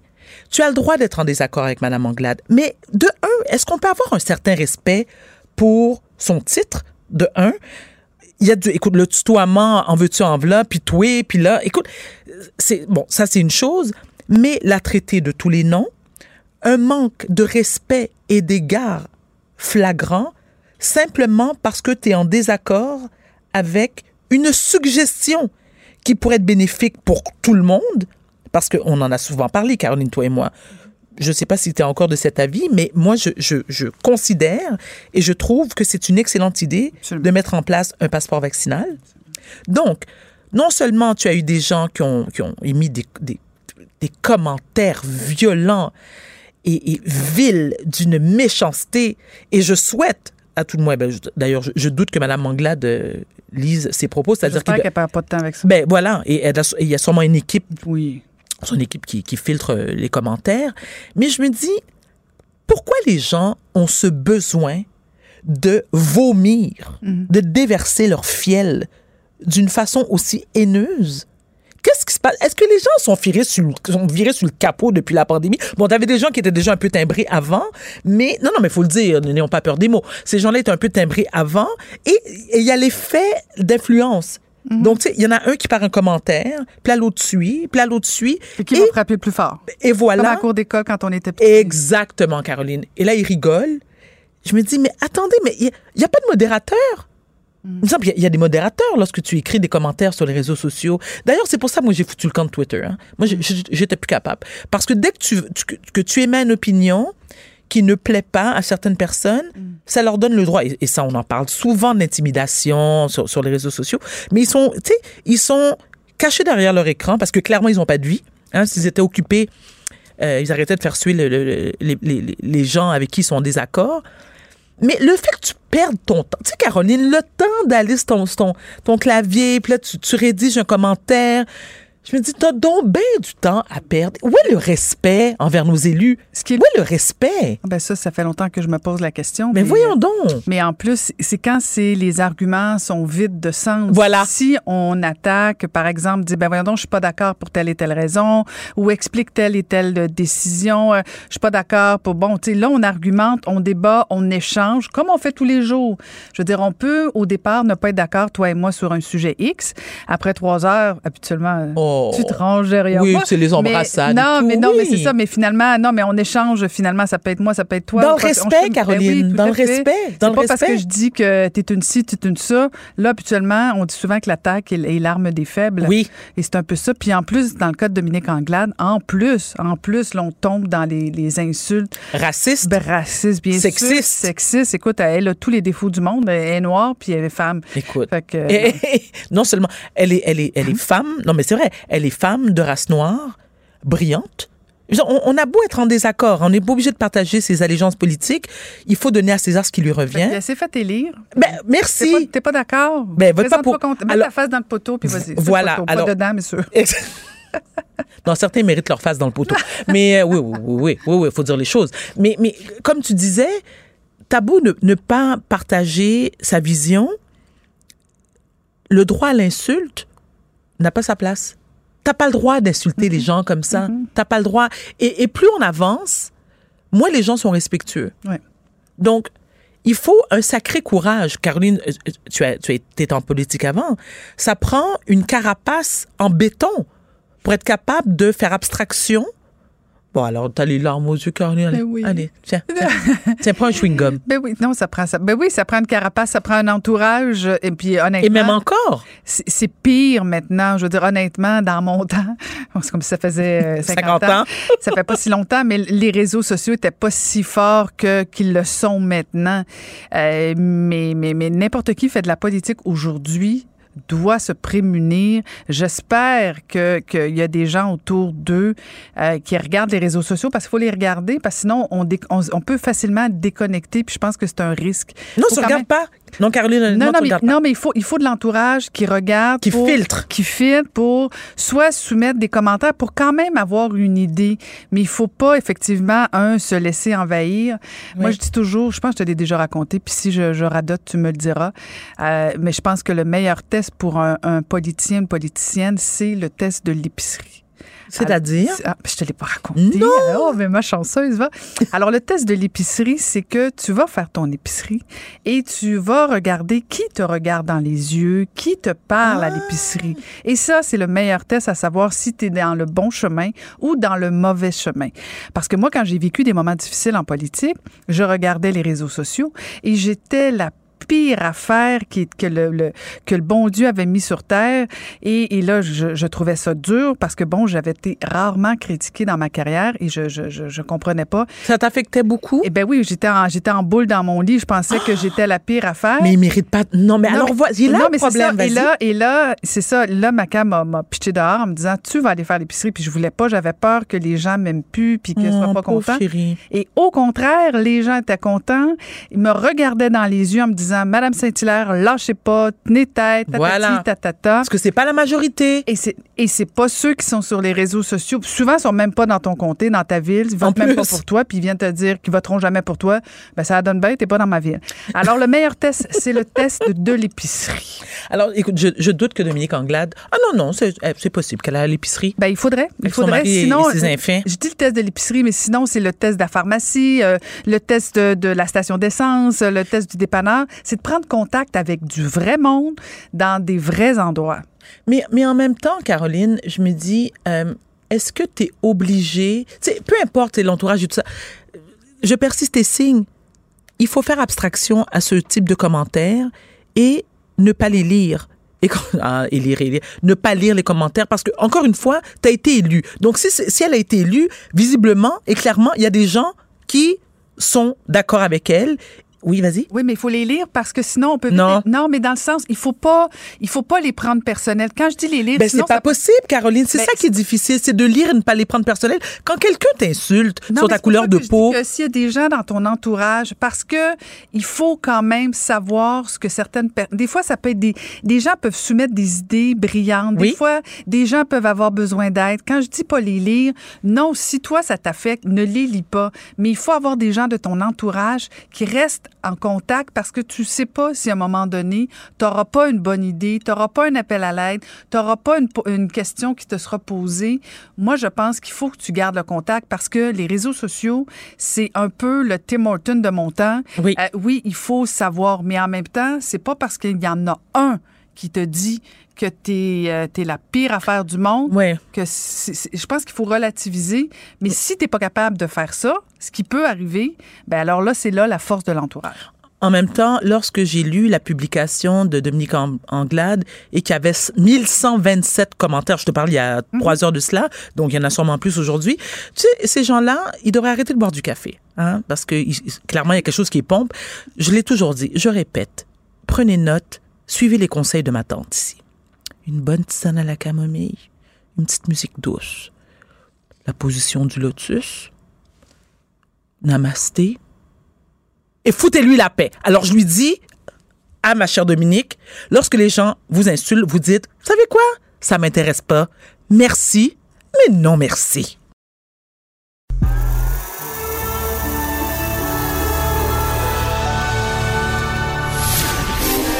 Sortez votre popcorn.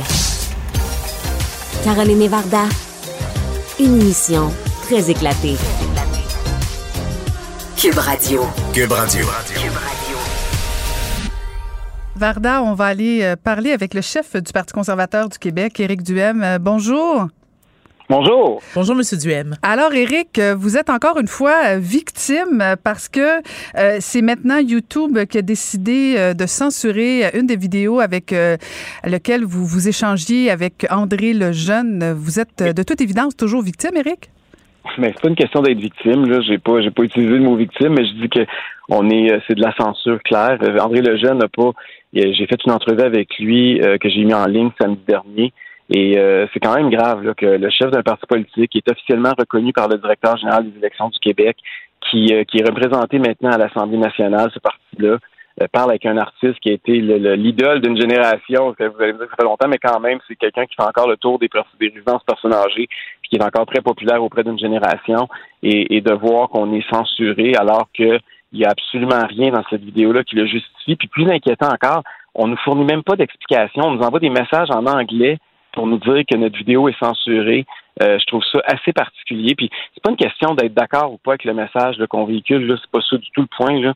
Je pense qu'à un moment donné, il faut regarder plus loin que le bout de son nez. C'est une question d'atteinte à la liberté d'expression, puis la démocratie d'une société. C'est important que les gens puissent s'exprimer. Puis on sait l'importance que les réseaux sociaux ont de nos jours.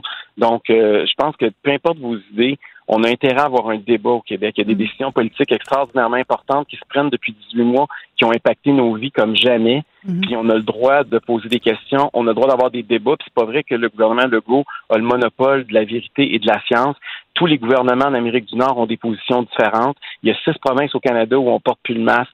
Il y a une majorité d'États qui sont déjà déconfinés. Et pourtant, nous, on va à sens contraire. On a le droit. Il y a, il y a des gens au Québec là, qui sont contre ça, qu'on n'est pas d'accord avec la gestion de crise. Puis on a le droit démocratiquement de s'exprimer. Puis on a le droit de voter le 3 euh, novembre, euh, octobre l'an prochain. Mais c'est quand même pas de la faute à François Legault que YouTube euh, décide de vous censurer, là. Non, non, mais je me, je me pose juste la question, c'est qu'il y, a- il y a une ambiance présentement qui règne au Québec. Là. Ben, pas juste au Québec, c'est pas mal partout, là. C'est pas juste Oui. propre au Québec, là. Ça vous- mais, mais oui, oui, mais au Québec, il y a quand même beaucoup, tu sais, le, le gouvernement fait beaucoup plus de publicité qu'ailleurs ou sur le continent, là. Et le gouvernement est beaucoup plus proactif. J'ai pas vu beaucoup de gouvernements ailleurs. euh, Sur le continent, Monsieur radio. Sur le continent? Ben, J'ai pas vu beaucoup de gouvernements euh, retirer des publicités gouvernementales de 1,5 million de stations de radio parce qu'elles véhiculaient pas le message officiel. On a vécu ça au Québec, là. oubliez jamais ça. Là. Et euh, je sais qu'il y a pas beaucoup de gens qui s'en sont scandalisés, mais si vous regardez ça strictement d'un point de vue euh, de liberté d'expression puis d'équité, euh, il y a quelque chose de très grave. Puis il y a pas beaucoup de gouvernements qui s'étaient aventurés sur cette euh, avenue-là avant aujourd'hui. Monsieur Euh, qu'est-ce qui vous dérange le plus? Est-ce que est-ce que c'est le fait que les que vous avez, que vous avez été censuré ou parce que vous avez reçu des messages en anglais? Ben, ça va ensemble. C'est comme. Je me demande comment comment ça se fait qu'ils sont pas qu'ils sont pas capables de me répondre dans, dans la langue de la majorité chez nous, alors qu'ils écoutent une vidéo de 20 minutes, ils sont capables de prendre une décision en 5 minutes, parce qu'entre le moment où j'ai fait appel puis le moment où j'ai reçu leur décision, ça a pris 5 minutes, puis ils m'ont répondu en anglais qu'ils maintenaient leur décision sans me fournir la raison. Avez-vous Euh, moi, je veux bien, là. Euh, Regardez là la vidéo. D'ailleurs, j'invite tous les auditeurs qui nous écoutent. Ouais, moi, là, je l'ai écouté. Eric, on l'a écouté toutes les deux. euh, la- la- Facebook, oui, mais je, je parle aux auditeurs. Là. Ah, Facebook pas, l'a pas enlevé. Ils peuvent aller sur les, les auditeurs, allez l'écouter vous-même, puis essayer d'identifier la phrase qu'André Lejeune dit qui est Mhm. totalement inacceptable, qui va à l'encontre des, des politiques officielles, puis qui, qui on peut pas dire au Québec aujourd'hui. Non, mais en fait, c'est- drôle parce que moi, je l'ai écouté la vidéo, Eric, puis vraiment, euh, c'est vrai que euh, on cherche vraiment c'est quoi que YouTube peut, peut reprocher à cette vidéo-là. Oui, Et de toute de évidence, il n'y a, y a, pas- il y a pas de complot parce que la vidéo est toujours sur Facebook. Fait qu'il y a, il y a quelque Oui. chose qu'il y a du monde qui se parle pas dans, dans ces grands, dans ces grands ensembles-là dans ces gros géants, mais, mais je trouve que quand même, puis, puis pour se connaître d'un passé, Éric, je trouve Oui. que quand même, vous êtes très habile euh, de faire, d'inclure tout euh, François Legault dans tout ça par rapport à YouTube, alors qu'il y est pour rien. Euh, mais en même non, temps... mais, non, mais j'aimerais ça, j'aimerais ça qu'aujourd'hui la CAC sorte là, puis elle m'appuie là-dedans. C'est Ben- quelque chose qui est grave là. Mhm. Moi, j'aimerais Oui, ça oui, que dans de liberté d'expression. Regardez, avant d'être caquistes, on est des démocrates. Puis ce qui est en train de se passer, c'est un précédent dangereux. Puis YouTube là, est, au Québec, mais elle n'a pas à s'ingérer dans la campagne électorale qui, Ouais. qui- qui- on Mais ça vous rapporte, ça vous rapporte, Éric, parce que la dernière fois qu'on a entendu parler d'Éric Duhem, petit parti conservateur, c'est quand vous êtes fait sortir d'un restaurant au Saguenay. Et là, Oui. maintenant, on parle d'Éric Duhem parce qu'il se fait sortir de YouTube. De toute évidence, c'est payant pour vous, cela? Ben, écoutez, on vit dans un climat, il faut comprendre que ça s'inscrit pas juste dans une dynamique québécoise. Aux États-Unis, ces campus universitaires américains, c'est beaucoup plus présent. J'ai l'impression que ça s'invite au Québec de plus en plus. Il y a une culture de l'annulation, ils appellent ça la cancel culture, puis c'est de plus en plus présent euh, où on veut pas débattre, on veut faire fa- on veut faire taire ceux qui pensent différemment. Puis moi, là, avant d'être gauche-droite, avant d'être fédéraliste ou souverainiste, avant d'être nationaliste ou pas, euh, d'abord et avant tout, on est des démocrates. On vit dans une des démocraties, en fait, la plus vieille démocratie du continent. Euh, on s'est battu pendant des générations pour avoir ça. Ça fait 16 mois que notre démocratie est sur pause. Euh, ça serait un très Parler mauvais du Québec ou du débat. Canada, là? Ben les deux là, c'est- je veux dire, on- non non mais on est on est vous pouvez pas dire que la démocratie n'est pas sur pause là, les euh, les- l'état d'urgence sanitaire ça existe là. Quels sont vos le- recours, M. Duhem, justement, suite à, à la censure? Avez-vous des recours? C'est une excellente question parce que hier, je me suis dit, OK, je vais appeler fait, YouTube. Puis là, d'ailleurs, s'il y a quelqu'un, s'il y a un de vos auditeurs qui a le secret, dites-moi-le, trouvez-moi le numéro de téléphone, puis le nom, je le cherche encore. C'est, écoutez, entrez en contact avec ces géants-là, là, ils, nous envahissent de toutes parts sur nos cellulaires, mais essayez-vous de les contacter. Pas évident. Bonne chance. C'est vraiment pas évident. Je pensais pas que c'était. Écoute, on n'est même pas d'avoir un numéro de téléphone. Puis on n'a pas de nom. On a. C'est vraiment, vraiment compliqué. C'est une espèce de géant, une tour de Babel. On ne sait pas où s'adresser. Euh, j'en reviens pas comment. Vous devriez essayer de la remettre juste pour le fun. Ah, je peux Ah. plus. Ma, ma chaîne est bloquée pour une semaine. Ah, ah, Une ah. semaine? Oui, pendant une semaine, je peux plus rien faire. Vous avec avez pêché, vous payerez pour. Ben, c'est ça. Et puis là, ils m'ont envoyé un avertissement. Ils disent que c'est comme c'est une affaire de c'est tout en anglais évidemment tout le temps. Là. Euh, c'est comme le, au soccer. Là. Puis ils ils montent un carton jaune, puis ils montrent les prochaines étapes avec un carton rouge. Puis après ça, ils peuvent Vous bannir banni. des réseaux sociaux. Euh, puis là, il y a tout un processus. Là, moi, c'était la première offense en guillemets. Là. Et euh, mais mais je- moi, j'ai garde peut-être qu'il y a offen- il y a, il y a quelque chose qui a dit André Lejeune là, que moi, ça m'a complètement échappé. Mais je veux qu'on m'explique. On peut pas on peut pas bannir du monde de l'espace public puis sans au moins minimalement justifier c'est quoi qui est le problème. S'ils veulent pas qu'on recommence, il faudrait peut-être qu'ils nous disent c'est quoi à la base qui a été fautif. Vous avez raison, c'est- M. Duhem. Vous avez raison, M. Duhem, dans le sens que Caroline et moi, comme on vous a dit tout à l'heure, nous avons toutes les deux regardé euh, la vidéo. Personnellement, Et j'ai cherché quand même. nous avons cherché, et non, nous avons cherché chaque mot, chaque voyelle, chaque, euh, chaque virgule, mais honnêtement, ça ne méritait pas, à notre humble avis, que cette vidéo soit censurée, parce qu'il n'y a rien Mais d'offensant. c'est il y peut-être a le de- lot, c'est peut-être une addition, je ne sais pas exactement. Mais, Mais- quand même, Ça peut être un robot, c'est-tu un être? Moi, la, mais j'ai la, question, la première question que j'ai eue, c'est est-ce que c'est un robot ou un être humain qui écoute ça puis qui juge? Hmm. Ah, bonne question. est-ce qu'il a dit des mots que le robot a détectés? J'ai aucune idée. Je- on ne sait même pas le processus, comment ça fonctionne. C'est qui le tribunal? Oui. On se fait juger sans savoir c'est qui qui juge l'autre bord, puis pourquoi il rend cette décision-là. Puis moi, là, je suis un, un, un, un capitaliste. Là. Je, je surprendrai pas personne en disant ça. Là, je crois à l'entreprise privée, puis l'entreprise privée a le droit de faire ce qu'elle veut. Sauf que là, on parle d'entreprise. Tu sais, Facebook, YouTube, les réseaux sociaux, c'est rendu une espèce de- d'endroit public. Là.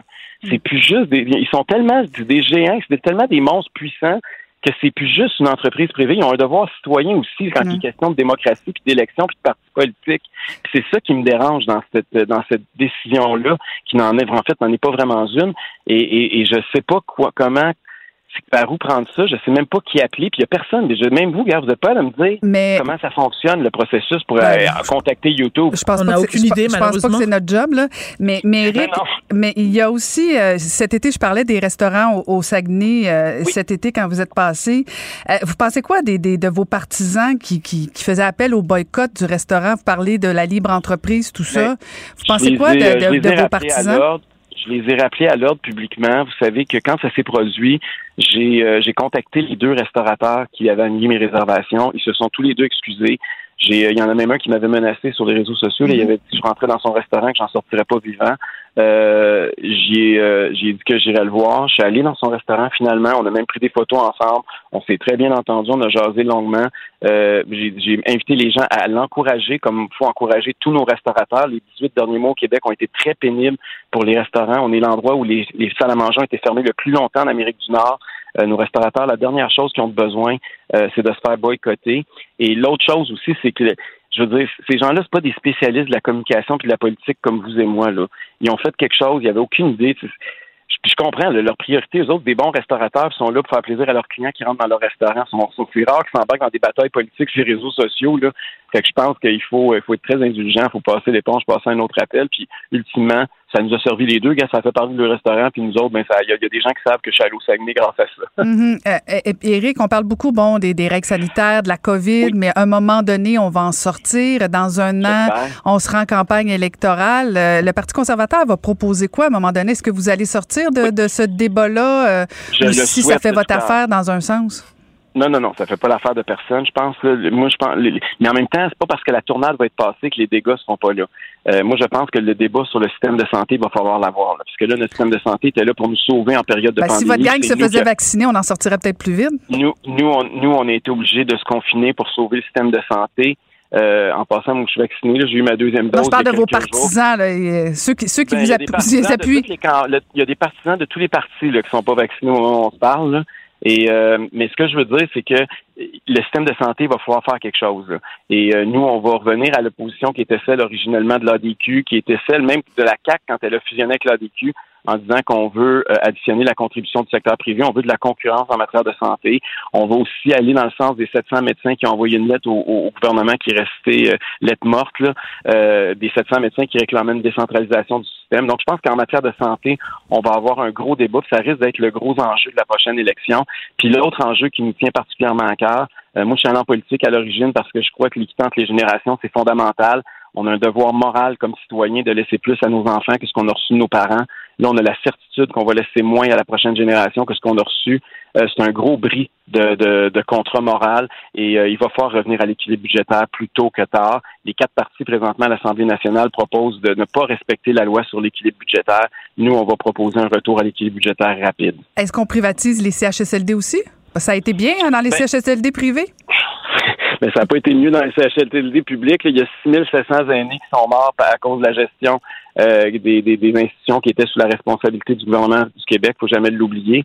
Et, euh, donc, euh, je pense que ça aussi, il va y avoir tout un exercice à revoir. Je suis pas sûr qu'à un million la porte à construire des maisons des aînés comme la CAQ est en train de faire, qu'on va régler le problème. On va manquer d'argent bien avant de régler une partie du problème. Donc, ça aussi, il va y avoir un, un, débat très intéressant lors de la prochaine élection. Question pour vous, M. Duhem. Est-ce qu'il y a des minorités dans votre parti? Ben écoutez, c'est le fun que vous en parliez. Moi, je pense que je suis une minorité sexuelle, si on peut dire ça comme ça. oui, mais euh, c'est moins visible qu'une minorité visible, genre. La présidente, la, présidente, de notre euh, de notre campagne, c'est la sénatrice José Bernard, l'ancienne ministre du patrimoine de la région de Québec. Euh, les, euh, notre caucus est composé d'une seule députée qui est une femme qui, qui est autochtone en plus d'origine. Qui, les femmes ne sont pas une minorité, Eric, hein? Ben, je ne sais pas que c'est une minorité, là, jusqu'à est autochtone, mais le, les, euh, le, la personne aussi qui brigue la présidence du parti, c'est une minorité visible aussi. Des blacks? Est-ce qu'il y a des blacks? Ah! Oui, c'est ce que je suis en train de dire. même à Montréal, on va avoir peut-être quelqu'un aussi que vous allez être content d'entendre parler là, quand on va annoncer nos candidatures. On va faire ça à partir du mois de janvier. Est-ce qu'on peut préciser que c'est pas moi? Non, non, non. Ben, ben. Pardon, c'est connu dans une autre vie. Oui, vous avez raison. on veut savoir dans quelle autre vie. Ah, mais écoutez, je vais vous... on va le dire publiquement. Eric, ben alors, révélation choc, est le père de mes enfants. ça, parle pas de rumeur. ça va pas bien. Je savais qu'il y avait deux facettes, Eric Duhem. Bardo aussi, Exact. On a tous un jardin secret. Mais Bon, là, c'était quoi cette entrevue-là? Mais en fait, on, voulait, on voulait savoir s'il allait avoir de la diversité euh, dans, dans, dans, cette, dans, dans, le Parti conservateur avec Éric Duhem. La diversité de questions dans votre entrevue. avec Verdon, on sait jamais où ça va aller. On sait jamais. C'est comme au tennis, il faut surveiller la balle. Mais, mais moi, mais il y a une affaire que j'ai dite au départ, puis je sais que ça a choqué beaucoup de gens, mais moi, je le crois fondamentalement. Euh, je, comprends que c'est important d'être le reflet de la société, pas en politique plus qu'ailleurs. En même temps, cette idée des quotas-là, j'ai de la misère avec ça. Euh, J'aime pas l'idée d'avoir des pourcentages fixes d'avance de, de candidatures féminines. Ça, on dit ça quand on n'a aucune volonté. Ben, je, non, je pas, ça n'a pas rapport parce que j'ai aucune idée combien est-ce qu'il va en avoir. On n'a même pas commencé à annoncer une seule candidature. Sauf que ce que je veux dire, c'est que probablement, ultimement, c'est même pas moi qui va tout décider. Les militants vont avoir des investitures puis ils vont voter pour le candidat ou la candidate de leur choix. Donc, tu sais, commencer à mettre des quotas de façon arbitraire, euh, ça serait totalement irresponsable de ma part, ça serait même antidémocratique quelque part. Ben, on verra bien, on verra bien. Mais merci, euh, Eric, pour cet Merci, échange. Éric. Euh, On, on vous, plaisir. Je commence à avoir chaud. vous lirez dans le dernière heure les enfants de Varda, Eric. Merci, Eric. Donc, je rappelle, on parlait avec euh, À le chef du Parti conservateur du Québec, Eric Duhem. Pour parler avec Caroline Saint-Hilaire et Varda Étienne, studio à commercial cube.radio ou 1-877-827-2346, 187 Cube Radio. Y a-t-il équité entre le sport féminin et masculin, Varda? Non. Espère. Eh bien, je pensais avoir eu une réponse différente. On va, une différente. On va voir si euh, la co-directrice du Centre de recherche canadien sur l'équité des genres en sport, qui est aussi professeure titulaire à l'Université Laval et présidente d'Égal Action, Guylaine Demers. Bonjour, Madame Demers. Oui, bonjour, Mme Saint-Hilaire. Bonjour, bonjour. Alors, Varda a déjà répondu que non, il n'y a pas équité entre, entre le sexe féminin et masculin. Est-ce que, selon vous, il y a équité entre les deux genres? Mais en fait, ça, ça dépend dans quel secteur. Alors, quand on parle du sport, c'est très large. Alors, euh, si on se, se branche sur l'actualité, alors les Olympiques en ce moment, ben, notre délégation canadienne, euh, on a plus d'athlètes féminines que d'athlètes masculins. On est à 60-40% euh, Ceci s'explique en partie parce qu'on a plus d'équipes euh, qui sont au jeu du côté féminin que masculin. Donc déjà, quand on arrive avec une équipe de basket, c'est plus euh, de gens que si on arrive avec un athlète, euh, un nageur, par exemple. Mais donc, au niveau de la participation des filles, je dirais que oui, on a atteint euh, euh, l'équité en termes de nombre. Si on regarde tout ce qui est en dehors des athlètes, eh bien là, c'est la bascule totale, alors qu'on regarde le nombre d'entraîneurs, le nombre d'officiels, le nombre d'administrateurs, qui gère le sport, c'est qui qui prend les décisions. Ben là, euh, l'équité disparaît euh, complètement là. Hum, très intéressant. Et d'ailleurs, faites référence effectivement aux Olympiques parce que bon, la question vient un peu partout. Elle est comme, euh, c'est un peu comme très très euh, dans l'atmosphère parce que il y a quand même 13 médailles euh, qui sont euh, qui ont été décernées à des femmes. Et là, bon, ça dérange quelques-uns, quelques-unes. Euh, est-ce que est-ce que ça pourrait changer la donne au lendemain des Jeux Olympiques? Parce que notamment vous avez fait des études, Madame Demers. euh, bon, on a vu que souvent le financement pour les commandites pour les femmes, c'est souvent plus difficile que pour les hommes. Est-ce qu'avec des jeux comme on est en train de vivre présentement, ça pourrait changer la donne? Mais malheureusement, à, l'heure actuelle, on n'est pas en mesure de dire ça. Si on regarde euh, à Rio, c'était le même scénario. Hein? Les femmes ont rapporté euh, euh, plus de médailles. Elles ont ramené 16 médailles, les hommes 6. Euh, donc, il y avait, et puis c'était aussi partout dans les médias. Euh, la première semaine, euh, je me rappelle, tout le monde euh, parlait pas du succès des femmes, mais euh, parlait plutôt du déboire des hommes. C'était mon Dieu, qu'est-ce qui se passe avec nos hommes plutôt que de célébrer les femmes? Alors là, au moins cette année, Incroyable. on célèbre le succès des femmes. Mais euh, si on regarde donc le, le je vais dire le prix d'une médaille euh, quand on est un homme ou une femme, euh, il y a encore des distinctions importantes. Euh, c'est sûr que ce domaine-là, c'est pas mon domaine d'expertise en tant que tel, mais mais les études euh, qu'on a démontrent encore une disparité incroyable euh, au niveau du, du financement privé. Euh, quand on a euh, quand on reçoit des médailles. Alors le- l'exemple le, plus frappant, évidemment, c'est euh, en athlétisme au 100 mètres. Alors euh, le champion du monde euh, euh, va gagner des millions en commandite, contrairement à la- à l'athlète féminine qui elle va gagner beaucoup moins. Alors euh, puis le problème en fait, c'est beaucoup un, un problème de visibilité. Euh, tu sais, les commanditaires, euh, ils aiment ça s'associer à des athlètes qu'on va voir beaucoup et qu'on va voir dans les médias qui sont suivis, des athlètes dont on parle et de qui on parle et qui on voit, ben ce sont les athlètes masculins. Alors si on enlève la bulle olympique où là on a la chance enfin de voir du sport, du sport féminin, c'est une vitrine fantastique, mais aussitôt que ça va être fini là, ben je vous mets au défi de trouver quelque chose euh, dans les médias euh, en dehors euh, du tennis puis du golf. Mhm, non, effectivement, puis je, je risquerai, je risquerai même pas le défi parce que je, je suis certaine que c'est peine perdue, notamment même même dans les des chaînes télévisuelles, euh, la plupart des chroniqueurs, des journalistes sont sont masculins et on, quand on parle du sport professionnel, on parle beaucoup du sport davantage masculin. Il y a, il y a vraiment euh, une, une culture très disons dominée euh, par par la jambe masculine. Est-ce que c'est parce que et, et là je pose ma question de façon très candide. Est-ce que c'est parce que les femmes regardent moins la télévision, le sport à la télévision, donc c'est comme le, le, cercle vicieux euh, de voir euh, des sports à la télévision, on montre ce que dans le fond euh, le public veut et regarde? Non, ben en fait c'est ça qui, euh, qui qui est pas, euh, c'est une fausse rumeur, si je peux dire, euh, parce qu'on a fait des études sur euh, les, les, fans de, pas les femmes, mais les fans de mhm. sport.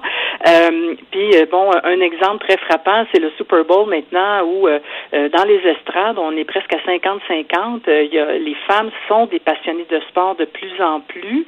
Et la, la fameuse réponse qu'on reçoit des médias quand on se fait dire, ben on donne aux gens ce qu'ils veulent avoir, ben c'est que si vous n'en parlez jamais du sport féminin, ben on ne crée pas non plus l'intérêt et la demande. Hein. Tu sais, c'est l'œuf ou la poule. Mm-hmm. Alors si euh, bon, euh, j'ai, bon, j'ai un exemple qui est peut-être un, peu boiteux, mais quand même qui parle, je pense.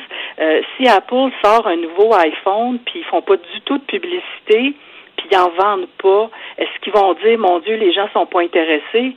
Non, ils vont dire, on a mal fait notre job de marketing. Alors, je pense que pour le sport féminin, euh, si on se mettait à faire la promotion et à, la diffuser comme on le fait pour le sport masculin, on aurait des gens qui, euh, et, hommes et femmes là, euh, qui suivraient le sport féminin autant qu'ils vont suivre le sport masculin. Et pour moi, le, si on regarde les Olympiques en ce moment, ben tout le monde, euh, vraiment, il y a un engouement pour euh, le sport féminin. En plus, nos athlètes ont du succès, fait qu'on est en mesure d'apprécier ces performances-là, qui sont euh, différentes, mais aussi excitantes que le sport masculin. Alors, oui, l'intérêt est là, mais c'est qu'on n'a pas d'opportunité de le voir. Mm. D'ailleurs, ce qui est en train de se passer depuis quelques années, c'est que les athlètes féminines, avec évidemment la venue des, des réseaux sociaux, qu'est-ce qu'elles font? Elles font leur autopromotion. Les, les athlètes féminines ont décidé de prendre en main la promotion de soit de leur sport ou de leur propre performance et elles vont être suivies sur les réseaux sociaux. Alors euh, pour moi c'est euh, c'est aussi une autre, un autre élément de preuve qui fait que oui il y a de l'intérêt mais c'est juste que les gens savent même pas où regarder, où chercher. Euh, c'est vraiment euh, un défi pour qui veut suivre du sport féminin là, euh, sur une base régulière. Tout à fait. et on a vu aussi, bon, on a vu la sortie de Simone Biles sur ses, ses problèmes de santé mentale. on a vu aussi des femmes, notamment en, en Norvège, sortir contre l'uniforme au niveau du handball, du, du bikini. On voit, dans le fond, les femmes prendre la parole davantage dans le sport. Est-ce que ça fait partie de, de cette solution-là euh, pour que ça, ça fonctionne mieux, mieux pardon, euh, pour les femmes dans le sport? Parce que, bon, vous avez dit à certains endroits, notamment, je pense, dans une de vos études, euh, que c'est plus difficile pour une femme de faire du sport. Est-ce que cette, cette parole-là, dont on entend un peu plus, fait partie de, de la solution pour que ce soit plus facile pour, pour les filles de faire du sport? Absolument. Euh, je pense que euh, s'il y a quelque chose, un levier super puissant euh, en sport, c'est c'est certainement la vitrine que les Olympiques offrent. Et parce que les athlètes féminines tout pays confondu, là, ont des performances exceptionnelles. C'est vraiment, là, on est en mesure d'apprécier. Et ça, ça permet aux athlètes de gagner en crédibilité, je dirais, auprès du public en général, mais aussi d'autres athlètes. Et quand on voit ces athlètes-là qui sont rendus au plus haut niveau et qui osent prendre la parole et qui prennent leur place, c'est certain que ça a un effet d'entraînement et d'inspiration pour celles qui suivent et qui disent ben nous aussi on va la prendre la parole euh, et, on veut que bon quand je disais que c'était plus difficile pour les filles c'est que euh, en fait, les femmes, je devrais dire en ben olympique, euh, quand c'est toutes les, les, barrières auxquelles elles font face, euh, que ce soit euh, entre autres bon la pression d'un point de vue psychologique, mais aussi le harcèlement, les abus, euh, chez nous, dans notre cours, on a juste à regarder ce qui s'est passé avec notre équipe de rugby à 7, euh, l'équipe des femmes, euh, qui, qui vraiment, Rugby Canada a pas fait son travail de protéger ces athlètes-là qui ont subi du harcèlement et de la violence mhm. pendant plusieurs années, puis ça s'est malheureusement terminé avec une performance décevante, mais, mais ces femmes-là ont dit si c'était à refaire, on reprendrait la parole parce qu'on veut que celles qui suivent ne vivent pas ce que nous, on a vécu. Donc, euh, oui, cette parole-là, a du poids. Et, euh, et pour moi, c'est un signe incroyable parce que déjà, il y a quelques années, les athlètes féminines n'auraient jamais osé de, s'exprimer euh, publiquement haut et fort à cause des représailles euh, potentielles, que ce soit de ne pas faire la sélection, euh, d'être traité différemment, de subir aussi du harcèlement psychologique, des abus. Donc, il y, avait des conséquences extrêmement importantes. Et, et, là, ben, on voit que plus il y en a qui vont s'élever, ben, plus leur voix va être entendue, puis il va avoir du poids, c'est certain. Ben, il y a de l'espoir. Euh, on va finir sur cette note positive. Merci infiniment. Je rappelle, vous êtes co-directrice du Centre de recherche canadien sur l'équité des genres en sport, professeure titulaire à l'Université Laval et présidente d'Égal Action. Madame Guylaine Demers, merci. Ça me fait plaisir. Bonjour. Elles surprennent, elles divertissent, mais surtout, elles informent. Vous écoutez Caroline Saint-Hilaire et Varda Étienne.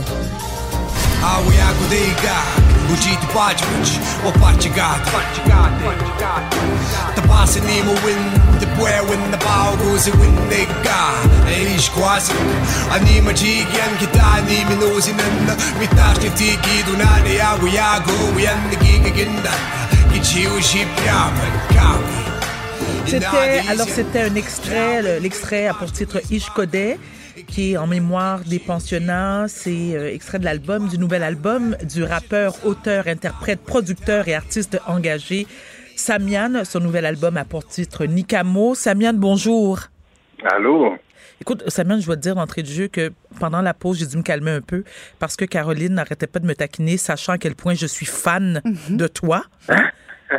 Et de l'ensemble de l'œuvre. Les intérêts sont déclarés. Ah oui, oui, oui. Tout, ah, le, c'est vraiment, vraiment triste. Tout le monde le sait euh, dans, mon entourage. Alors, ce, nouvel album qui est ton cinquième, et tu, euh, Nikamo, tu seras aussi en spectacle le 6 août prochain à la place des festivals. C'est bien sûr dans le cadre du 31e Festival Présence autochtone qui débute aujourd'hui qui se termine le 11. Donc, avant de parler de ton album, j'aimerais euh, que tu me parles un peu de la programmation. Quels seront les, autres artistes euh, qu'on va pouvoir voir? Ben, ça commence, euh, il y a déjà à partir de demain soir, il y a Anacné, il y a, il y a Quentin aussi qui va être qui va être présent avec et tout. il y a une autre programmation pour pour jeudi que j'oublie en fait. Et vendredi, vendredi qui est le lancement. en fait, c'est vraiment un, un l'idée de faire un événement, finalement, c'est un lancement d'album, mais c'est aussi un concert. Et puis, euh, ça fait deux fois qu'on fait ça avec euh, Présence Autochtone, euh, un soir de lancement d'album mélangé avec un spectacle. L'album Nikamo, la majorité, je crois même toutes les pièces, les textes sont en algonquin. Écoute, je veux m'assurer, Samian, de la langue qui a été, dans laquelle les textes ont été écrits. C'est bien l'algonquin, c'est ça? Oui, on dit, on dit la mais en français, ouais, ça, algonquin, ça se dit Excuse-moi, j'étais pas capable de bien prononcer. J'espère que tu m'excuses. Euh, c'était, c'est quoi, c'était quoi l'importance justement pour toi d'écrire euh, ces textes-là? Est-ce que c'était une façon pour toi de partager ton héritage? Ben, c'est une façon de, de, me rapprocher en fait, parce que dans les 15 dernières années, tu sais, je me rappelle sur mes premiers albums, je mettais un refrain, un couplet euh, en algonquin, puis il y a 18 mois de ça, euh, on partait en tournage et puis les tournages bon, ont été cancellés avec la pandémie et tout. Et je me suis retrouvé vraiment en studio, à la maison. Et il y a une chanson qui est née qui s'appelle Nikamo qui se retrouve sur l'album et euh, ça a été vraiment l'élément déclencheur. J'étais j'étais comme OK, pour la première fois, je réalisais qu'en 15 ans, c'était la première fois que j'en faisais une complètement en algonquin. Et je trouvais ça intéressant, puis ça a mijoté comme ça, et finalement, c'est devenu un projet d'album. Mm-hmm les 18 derniers mois, ça a vraiment été toute une réappropriation de, de parce que c'est de réapprendre aussi syllabe par syllabe sur chacune des chansons. Euh, C'était vraiment, vraiment un gros, gros travail. Puis j'écris en français à la base, mais avec avec France Moat, euh, une professeure de Picogan, elle m'a vraiment aidé à, à, la traduction et tout. Donc euh, Ouais, une belle collaboration. D'ailleurs, j'aimerais te, féliciter pour la pochette de ton cinquième album. Euh, l'illustration est magnifique, c'est puissant. Pourquoi justement avoir choisi cette image-là? Qu'est-ce que tu voulais refléter? Ben, j'ai donné carte blanche à, à, Yael, en fait. elle, elle, habite en Corse. Elle est, elle est très, très, euh, très spécialisée justement dans l'image des femmes et surtout des femmes autochtones. Moi, je pense que j'avais j'avais vraiment à cœur de, de, mettre l'emphase là-dessus. Donc, je savais que c'était sa spécialité. Donc, j'ai J'y ai fait écouter deux, trois chansons au départ. Et j'ai dit, écoute, t'as vraiment carte blanche. Et puis, elle m'a proposé ça à un moment donné. Et, on, et toute l'idée des, des, des, couleurs terre, de, de, du côté féminin. C'est vraiment euh, beau. Prenait beaucoup de sens. Ouais, c'est vraiment, elle a fait un travail incroyable, euh, Yael. Ouais. On va parler, euh, bien sûr, euh, je sais que c'est douloureux, hein, mais on, va parler des pensionnats. Euh, ta grand-mère est une survivante des pensionnats et ça fait peut-être une dizaine d'années qu'elle en parle. ton premier album, tu parlais déjà des pensionnats et tu dis que c'est un génocide qui est pas juste culturel. D'ailleurs, Samian, j'aimerais t'entendre là-dessus, c'est-à-dire que on a l'impression que les, j'aime pas utiliser non plus les, les, Québécois de souche, parce que pour moi, les Premières Nations sont des Québécois de souche, mais on va parler des Caucasiens. Il y a eu un malaise hein, lorsqu'on parle de génocide culturel. Toi, tu le cries haut et fort, et c'est tant mieux. C'est un terme qui est souvent tabou. Euh, comment tu penses qu'on va pouvoir changer les choses? Ou la perception, les choses sont, sont, en train, les, choses sont en train de changer. On, on la sent cette vague de changement-là en ce moment. Puis faut arrêter de jouer avec les mots. Moi, c'est ce que c'est ce que j'ai trouvé le plus décevant dans la dernière année. Euh, surtout l'automne dernier, bon, la, chanson Génocide, et, on a voulu la lancer, mais au moins à la base, après les événements de Joliette, de Joyce et je veux dire, euh, on avait un, premier ministre au Québec qui nous disait qu'il n'y avait pas de racisme systémique, mm-hmm. même sans tête à, à pas vouloir le nommer aujourd'hui, mais faut comprendre qu'au Québec, dans la Constitution canadienne, ça a été établi par le, pour le système de santé, le système d'éducation, pour créer un racisme systémique. Donc, aujourd'hui, avec les enfants qu'on retrouve dans les pensionnats, dans, dans, on, on, sait maintenant que c'est un génocide. Retrouver 215 enfants dans une fosse commune, c'est pas normal. Et malheureusement, il, il, va en avoir d'autres, hein, Samian. Il va en avoir, il va en avoir d'autres. Et c'est un génocide impuni. C'est un génocide complètement légal. Et c'est en ce moment, c'est l'image qu'on envoie à l'international, c'est de dire, regarde, ça a existé au Rwanda, ça a existé au Congo, ça le l'Holocauste. On, on, parle de hum. plusieurs génocides. Et on se dit, nous, au lieu de dénoncer les, les, les, les agresseurs, on va les protéger et on vous lance l'image de, de comme, ben, c'est comme si nous, on avait le droit de le faire. Moi, c'est un peu là où est-ce que, il est où le malaise finalement quand on utilise le terme génocide? Il y a le sentiment de honte. Samien, selon toi, est-ce que c'est une... Parce que là, tu parles de, protéger l'agresseur, mais ne penses-tu pas que c'est une, forme de... Mais c'est un sentiment de honte, je crois, qui est, qui est, qui est vécu par, euh, par justement une grande partie de la population caucasienne? Donc, c'est essayer un peu de balayer sous le tapis la vérité. Oui, c'est dommage parce que les gens n'ont pas à se sentir coupables de quoi que ce soit. Je veux dire, ça a été fait par des individus. Je veux dire, mhm. ça n'a pas été fait euh, au nom de, de, de tous les, les, les, caucasiens, euh, mhm. je veux dire, au Canada. C'est impossible de, de, penser cette, de cette façon-là. C'est l'État et l'Église qui avaient cette responsabilité-là euh, pendant tout le, le, le, le, temps des pensionnats. Donc, s'il y en a bien à blâmer, il y en a qui sont encore en vie aujourd'hui. Donc, oui. Et, je veux dire, on n'a pas à se sentir mal. Ça fait aussi partie de notre histoire en tant que Québécois, en tant que Canadien. Euh, on n'en parle pas assez. Tu sais, moi, Samien, je dis toujours, c'est un peu comme, comme l'histoire des Blacks. Je, pense que c'est important, d'ailleurs, c'est primordial que ça soit euh, appris à l'école. On devrait euh, parler de cette histoire-là qui a une importance capitale et ce qu'on ne fait pas assez. Donc, tu parlais de changement. On souhaite bien sûr que dans les années à venir et le plus vite possible, que ça soit appris euh, à l'école. C'est pas c'est pas seulement à nous issus des minorités euh, d'expliquer ce qui s'est passé à nos enfants. On parlait de responsabilité de l'État. Justement, l'État a une responsabilité, à mon humble avis, que ce, loi, ce soit, que ce soit enseigné euh, dans nos écoles. Ouais, mais c'est ça peut être long quand on attend après l'État. Moi, je pense qu'il y a beaucoup de professeurs en ce moment dans, dans beaucoup d'écoles qui passent à côté du curriculum. Et ce qui est beau, tu sais, moi, ça fait huit ans à peu près, neuf ans cette année que je fais des, des conférences dans les écoles. Et on, peut arriver puis parler de sujets vraiment, on peut en parler des pensionnats, on peut. Il y a des, beaucoup de professeurs qui vont utiliser, par exemple, des, des recueils de poésie de Joséphine Bacon pour, pour, pour justement parler de l'histoire des Premières Nations, mais l'aborder d'une façon à travers l'art, à travers le cinéma, à travers il y, a, plusieurs façons aujourd'hui euh, de l'enseigner, oui, dans les écoles, mais il y a plusieurs façons justement d'apprendre, de, de, de s'éduquer. Puis je pense que c'est un rôle qu'on a aussi socialement. Donc, tout à fait. Si on attend après après les écoles, puis de se dire bon, mais un fonctionnaire va nous dire oui dans dans 15 ans, euh, on passe à côté de quelque chose. Donc on peut pas toujours attendre, mais je pense qu'il faut agir en attendant. Il y en a beaucoup, beaucoup qui le font en ce moment. C'est ce que je trouve super beau, en fait. Samiane, cette année, tu as fondé ta propre, ton propre label.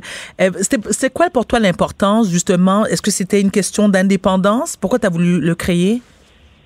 Ah, il y a beaucoup de raisons, mais en même temps, je pense que tout ce que j'ai compris dans l'industrie de la musique dans les, dans les 15 dernières années, il y a beaucoup de choses que j'ai appris à mes dépens, il y a beaucoup de choses que qu'on nous dit pas quand on commence à faire de la musique. Et euh, j'ai envie de, que Nigamo Music soit une, place où les, jeunes artistes arrivent puis que je leur explique en fait le jour 1 ce que ça implique. Mm-hmm de produire un disque, de faire carrière dans, dans, dans ce métier-là. Et, et tout ce qu'on va pas te dire dans, dans, dans 10 ans, dans 15 ans, que tu peux découvrir malheureusement sur le tard, j'ai envie que ces gens-là puissent comprendre ce que ça implique. Et, et à la base, c'était vraiment pour mon propre album. Je me suis dit, bon, je fais un album entièrement en algonquin. Est-ce que qu'il y a des maisons de disques qui vont s'intéresser à ça? J'ai arrêté de me poser la question. Je me suis dit, produis-le toi-même. Exact. Et pour moi, c'était ça. Et, et, et, après ça, ben, c'est ça, c'est la philosophie qui va toujours avoir derrière, parce que je reçois beaucoup de démos, de, maquettes euh, que les gens m'envoient, puis c'est ça, je, leur explique à la base, ben, faut comprendre l'industrie. Et pour découvrir. Et pour découvrir justement la culture euh, des Premières Nations, c'est important de donner une visibilité aux artistes. Euh, parlons de, de, de, parce que non seulement tu es auteur, interprète, producteur, artiste engagé et rappeur, euh, tu es aussi, on a pu te voir à l'animation euh, lors de la série documentaire En marge du monde où tu es parti aux quatre coins de la planète à la rencontre des, des modes de vie singuliers. Mais moi, je t'ai, je t'ai adoré parce que j'ai appris beaucoup dans le docu-réalité la menace qui était présentée sur moi et compagnie, je trouvais que c'était vraiment c'était très bien ficelé, mais c'est que on sentait vraiment ton empathie et euh, non seulement ton empathie, mais ta sensibilité. Euh, pour ces gens qui sont qui souffrent énormément. Donc ma question est simple Samiane, est-ce qu'on va te revoir bientôt à l'animation? Ben oui, je veux dire ben on recommence euh, là je passe l'automne en tournage comme, comme comédien pour les trois prochains mois, mais il y a En marche du monde 2 qui, euh, qui reprend euh, à l'hiver. Et puis, euh, des, on me propose des choses à gauche et à droite. Je pense qu'il y, y, a des opportunités comme Fantanil, qui, qui était un sujet quand même très proche parce que mon mm-hmm. père était mon père était itinérant et, avait cette maladie-là de, vraiment avec la dépendance. Fait que c'est pour, pour moi c'était c'est naturel de le faire et j'avais envie de découvrir aussi. Mais euh, c'est ça. Je pense que quand l'humain a une histoire à raconter, ça me touche beaucoup. Et, c'est dans ce type d'animation-là que j'ai envie d'aller. Et euh, oui, je pense qu'il y, a, y avoir d'autres beaux projets euh, comme ça, en fait, qui vont s'en venir, mais il y a des choses que je peux pas malheureusement dire pour l'instant. Oui, sais bien, on comprend. Il va en, avoir d'autres, oui. Samiane, Merci infiniment pour ce bel entretien. Alors, je répète, tu seras en spectacle le 6 août à la place des festivals dans le cadre du 31e, 31e pardon, festival Présence autochtone qui débute aujourd'hui. Pour parler avec Caroline Saint-Hilaire et Varda Étienne, studio à commercial cube.radio ou 1-877-827-2346, 187 Cube Radio. Dans le devoir, on pouvait lire euh, sous la plume de mon Dieu, j'oublie le nom, je vais aller en enfer, je vais aller en enfer, je vais le retrouver tout de suite. Alain Mekena qui, parlait des anges euh, Québec et on a voulu en savoir plus. Donc, on a invité la PDG du réseau Ange Québec, Geneviève Tanguay. Bonjour, Madame Tanguay. Bonjour à vous deux. Bonjour, Madame Tanguay. Alors, expliquez-nous, là, parce que, bon, on a lu l'article du Devoir, bien entendu, euh, mais même si ça fait plusieurs années que, que Ange Québec existe, qu'est-ce que vous faites concrètement? Alors, euh, Ange Québec est un réseau hein, d'investisseurs privés, 230 anges euh, présents ici. En fait, c'est au Québec qu'on a le groupe le plus structuré d'anges investisseurs au Canada. Je dirais même qu'on rayonne à l'international et c'est à partir de Montréal et du Québec qu'on a ce groupe-là. Alors, un, groupe qui dynamise l'investissement privé, qui développe les anges investisseurs et qui est bien présent dans l'économie de la start-up, surtout en technologie au Québec. Et, moi, j'avoue, euh, Madame Tanguay, que ça m'a fait du bien de lire cet article-là parce que, bon, on parle beaucoup de relance économique. On parle souvent euh, de l'État qui doit participer à cette relance-là à juste titre. Mais je trouve qu'on parle très, très, très peu, justement, de l'entrepreneuriat, euh, de ces investisseurs-là. Et, et, je, puis écoutez, je, suis un peu gênée. Je, je ne savais pas que Ange Québec existait. Je ne savais pas l'étendue, les implications, parce qu'on parle de millions de dollars d'investissement. Euh, c'est majeur ce que vous faites là. Comment se fait-il qu'on n'entende pas davantage ce que vous faites? En fait, c'est simplement parce qu'on a investi vraiment au tout début hein, des phases euh, euh, de, de, développement, de démarrage de l'entreprise. Donc, on est souvent la première étape d'investissement juste avant l'investisseur en capital de risque. Alors, nos anges peut-être passent en dessous du radar pour leur métier, mais c'est certainement une phase d'investissement qui est très, très importante dans l'écosystème. Alors, c'est peut-être en raison de ce facteur-là. C'est pas du tout euh, parce que vous venez d'arriver que tout d'un coup, il y a, y, a, y a, une femme plus présente et un petit peu plus active, peut-être. En tout cas, l'histoire dira. Euh, mais, mais, donc, euh, est-ce que vous participez? Le, gouvernement du Québec a, a, annoncé qu'on était en relance économique, gouvernement canadien aussi. la façon que vous voyez cette relance-là chez vous, vous la voyez comment? Alors, il y, a, il, y a, une relance qui est déjà très, très bien engagée. Il faut, il faut comprendre qu'en innovation, le secteur est très effervescent.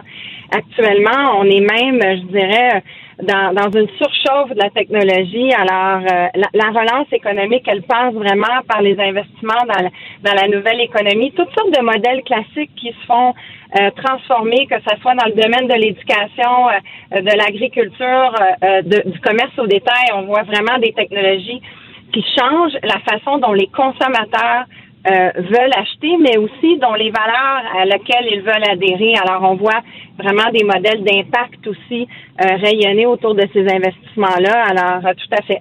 Est-ce que c'est n'importe qui qui peut devenir un ange, Madame Tanguay? Alors, ça prend. Euh, ça, prend de l'argent, j'imagine.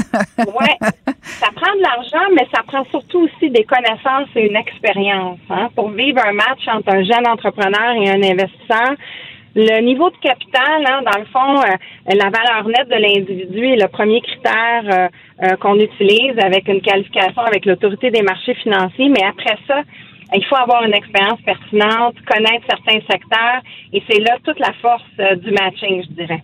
Mhm. et, donc, c'est pas propre au Québec, là. ça existe ailleurs. Euh, en quoi euh, il y a la couleur Québec euh, dans Ange Québec? C'est quoi la différence? ben, en fait, vous avez raison. Il y a, il y a des groupes d'anges partout sur la planète. Donc ça, là, c'est vraiment euh, très structuré. Par exemple, du côté de Boston, moi, je le disais dans l'article, il y a 20-25 mhm. groupes d'anges. Euh, au Canada, on est à la première, deuxième génération des, des, des anges que j'appelle en série. Donc, au Québec, on retrouve un réseau qui est plus structuré. Je vais dire que le, le MEI, donc le gouvernement du Québec, s'est investi aussi à professionnaliser cette approche-là. Mais, euh, mais clairement, ce qui nous différencie aussi, c'est qu'on est attaché à un fonds qui investit avec les anges, donc un fonds d'investissement qui investit avec nos anges. Alors, on a vraiment un modèle qui est assez unique ici au Québec et qui nous permet vraiment euh, d'être dans les premiers plans, je dirais, de l'investissement et de l'innovation. Donc, euh, un, une jeune start-up, une, une, entreprise qui serait en démarrage, euh, si je comprends bien, euh, peut vous contacter pour que vous leur trouviez, dans le fond, un ange qui pourrait le guider, les guider ou les accompagner, peut-être même investir, devenir, dans le fond, des, des, des, mentors, mais plus que ça, des accompagnateurs financiers. donc, est-ce que vous faites appel aux, aux start-up ou si c'est plutôt le contraire, c'est les, les anges qui courent après les start-up? Ah, je dirais que c'est les deux parce que l'investissement, c'est une question de relation. Et puis, il y a beaucoup de capital actuellement présent dans le marché pour nos entrepreneurs. Ça, c'est une bonne nouvelle. Euh, par contre, il faut vraiment euh, continuer de créer l'intention de devenir entrepreneur dans, dans l'univers de nos jeunes, euh, d'accéder au talent avec les bonnes innovations. Ça demeure un enjeu de fond. Alors, je dirais que l'investissement, c'est une question de relation. Alors, dans, dans les deux côtés, on, on se regarde, on s'observe, puis on essaie de se trouver pour réaliser les bons matchs vraiment entre les, deux communautés. Hum, vous parlez de justement ce, secteur-là d'entrepreneurs. Est-ce que au cours des années, ça s'est développé davantage au Québec la fibre entrepreneuriale, ou si ça stagne, ou si vous voyez une certaine évolution? Alors, les indices entrepreneuriales hein, qui sont bien documentés, on est partenaire de cet indice-là. On avait observé un recul important. Toutefois, les intentions chez les jeunes, moi je parle des jeunes, là, les 18 à 25 ans, sont toutes au signal positif, mais ça faisait un certain moment qu'on observait des ralentissements très importants et, et honnêtement, ça nous inquiétait sur la communauté d'investisseurs parce que on peut avoir du capital de présent, mais si on n'a pas de talent, si on n'a pas d'intention entrepreneuriale, euh, on n'est pas capable de structurer un écosystème qui est sain. Alors, euh, je dirais que les intentions sont ouvertes, mais on a été inquiets au courant des dernières années. Bon, ben tant mieux, il y a de l'espoir. Merci infiniment. Euh, C'est c'est beaucoup plus clair et très éclairant et surtout très inspirant. Merci beaucoup, Madame Tanguay. Ça me fait plaisir. Merci de l'invitation. Merci. C'était Geneviève Tanguay, qui est PDG du réseau Ange Québec. Du front, des idées, du cran. Caroline Saint-Hilaire et Varda Étienne. Ah, c'est maintenant l'heure de parler d'horticulture avec ça. l'horticultrice du Québec, euh, qui on peut voir aussi euh, sur YouTube. Marthe Laverdière, bonjour. Salut! Bonjour Marthe. Alors, alors la question, en fait, euh, l'été est fini presque. Hein? Je, je suis Ben là. porteuse de mauvaises nouvelles. Est-ce que est-ce qu'il faut faire une rotation, euh, Marthe, de- des cultures de notre jardin? Oui, ça c'est hyper important. Puis tu sais, il faut absolument que les gens fassent un plan pour l'avoir l'année prochaine. Tu sais, parce que tu sais, quand on fait pas de plan, souvent on se dit Ah, mais semble que je les ai mis là. mais semble que j'ai fait ça. Mais On ch- garde, on cherche euh, les petits cartons. On cherche les petits cartons. Moi, toujours aux gens, faites un petit plan de la façon que vous avez planté vos, vos choses. Puis, je vais vous dire pourquoi il faut absolument le faire. Pour trois raisons importantes. Si vous avez eu des maladies, du mildiou ou de la rouille ou ainsi de suite, il faut, il faut, penser qu'il y a des plantes qui sont plus propices à attraper ça. Et les spores de ces champignons-là vivent au niveau du sol. Donc, si, exemple, tu as eu du mildiou dans tes courges, puis que l'année d'après, tu t'en rappelles plus, tu replantes encore tes courges à même place, ben, il émet, tu as des 99,9% des chances d'avoir encore du mildiou parce que tu as des, des spores de ce champignon-là au niveau de ton sol. Une autre affaire, pour les bébites. Exemple, tu as planté des patates, tu t'es fait gruger par les bêtes à patates. Il faut penser que les dorifores, ils pondent leurs larves dans la terre. Donc, si tu remets des patates là, ben écoute un peu, c'est comme dire à un ado, tu payes pas au McDo, envoyez let's go. Euh, aussitôt que les plants sortent un peu, ils sautent dessus, mes amis, parce qu'ils sont à la même place. Puis aussi au niveau des carences alimentaires. Hein, euh, tu sais, si exemple, tu as planté euh, de la laitue, ben, on sait que la laitue demande beaucoup d'azote au sol pour produire ses feuilles. Donc, c'est sûr que dans ta terre, où tu as mis ta laitue, ben, il y a une petite carence hein, euh, en azote qui se fait. Si tu remets encore des salades, ben, à un moment donné, tes salades, euh, ils vont venir euh, rachitiques, puis ainsi de suite. Pour une autre raison aussi, pour savoir est-ce que j'ai planté ce qu'il fallait? Tu sais, à tous les ans, moi, je vois du monde qui achète 10, 12 plants de tomates. Oui, on aime les tomates au Québec. Mais on est obligé de manger rien ça, c'est une autre affaire. Excusez-moi, Hein? je suis, mais Marthe, je suis coupable. Moi, j'ai, exactement, j'en ai planté, j'ai 12 plants. Écoute un peu, tu vas en faire du ketchup cher. Ça n'a pas de maudit bon sens. Tu sais, mais on se rappelle pas d'une année à l'autre.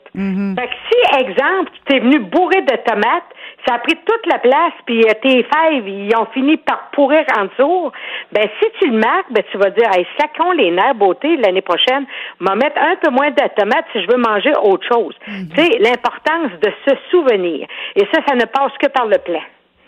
Parlons de plants de tomates, euh, Marthe. Oui. Depuis, euh, tu te souviens, la semaine dernière, on, on parlait des scarabées japonais Oui, et euh, oui. j'ai rentré mon, mon basilic qui se porte à merveille, au cas où tu te poses la question.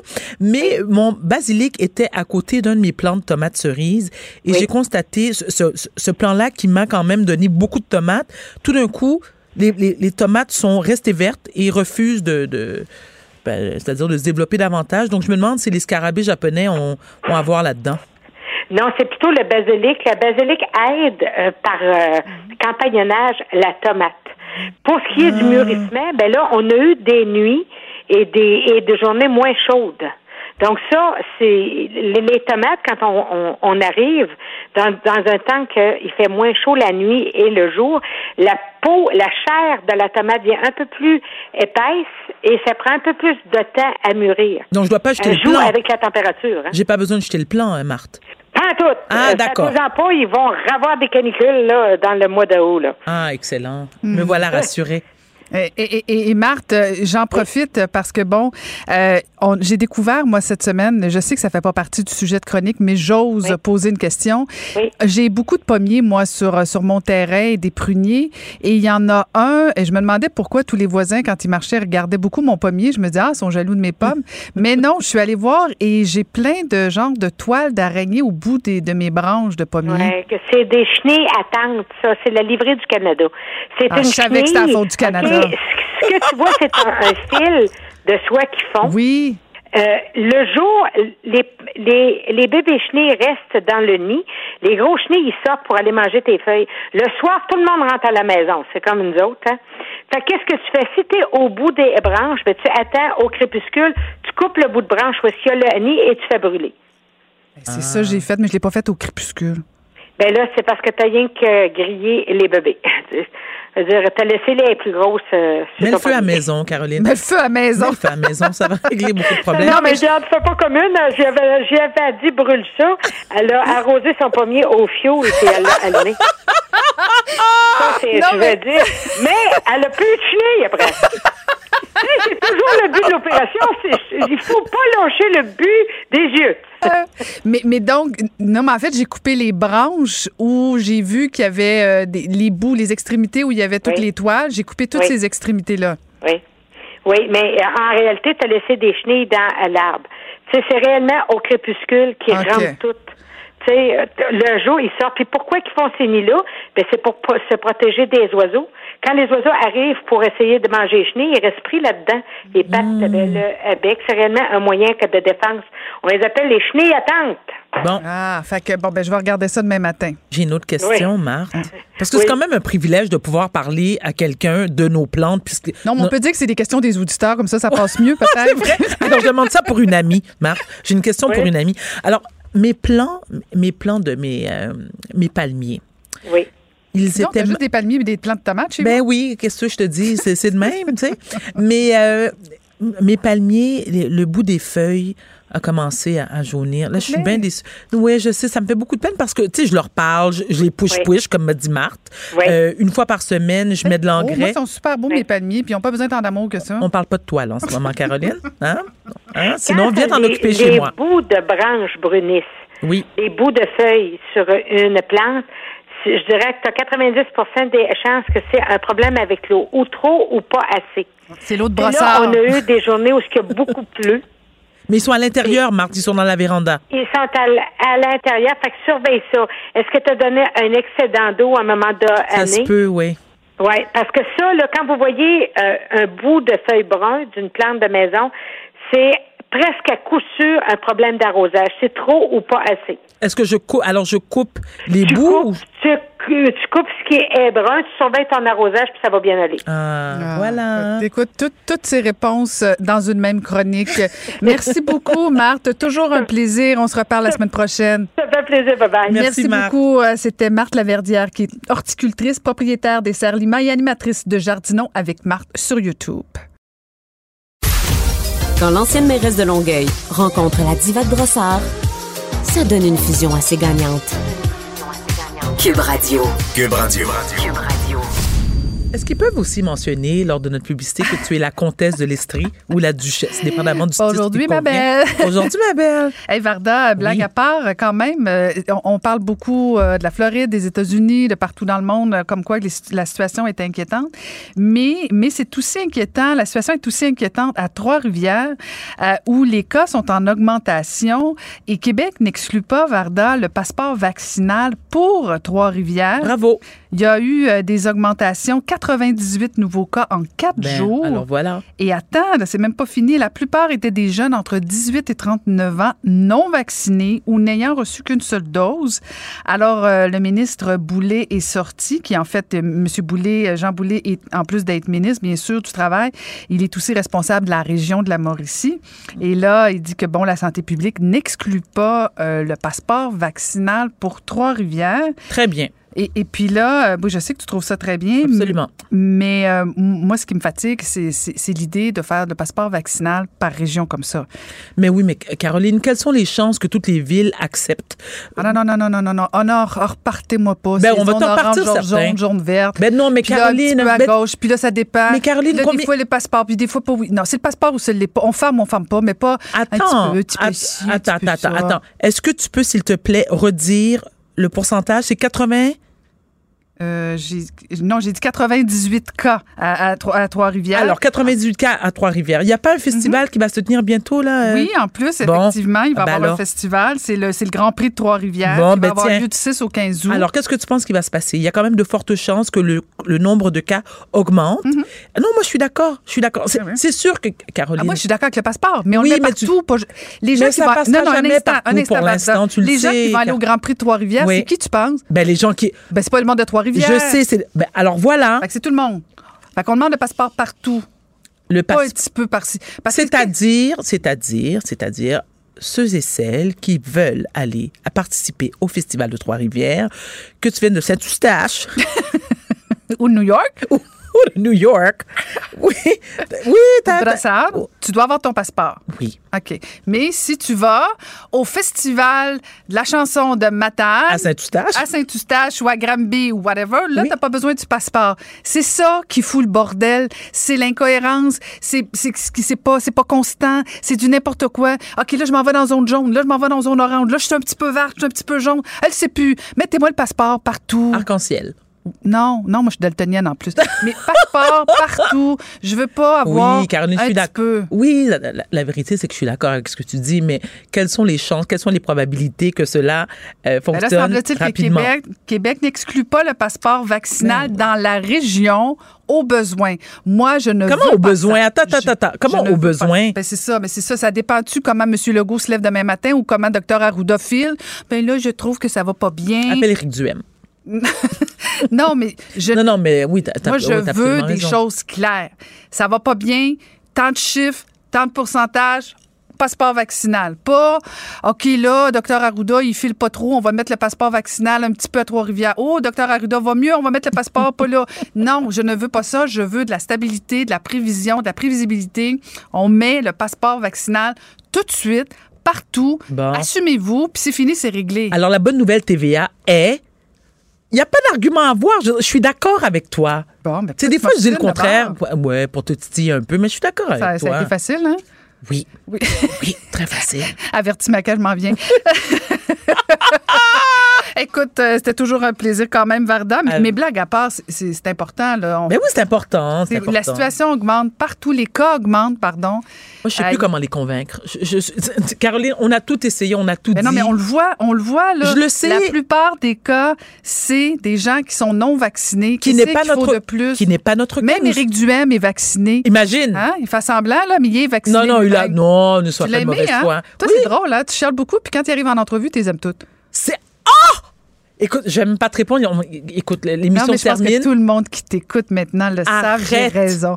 À deux, je les aime pas, je les aime pas, puis finalement, J'ai je les aime. Non, non, non, non. Je ne dis pas que je ne les aime pas. Ce que je dis souvent, c'est que je ne suis pas toujours, je ne partage pas toujours leur opinion, mais parfois ils réussissent à, m- à- à me convaincre. Et, et T'es un bon public. oui, je suis un bon public. Et malgré tout, Éric Duhem est un homme très habile Très habile. et, et, et qui est convaincu? Vas-tu te lancer avec lui? Absolument pas. OK, non. non. Absolument pas. Mais je, je respecte, je, je respecte l'individu. Ben oui, t'es tout à C'est bien honneur. dit, hein? Oui, bravo, beau, hein? Écoute, on va finir sur ces Ah, paroles d'accord. sages. Oui, oui, on se retrouve euh, dès demain, 15h. Avec grand plaisir. Avec grand plaisir. Bonne soirée tout le monde. Rendez-vous demain. Cube Radio.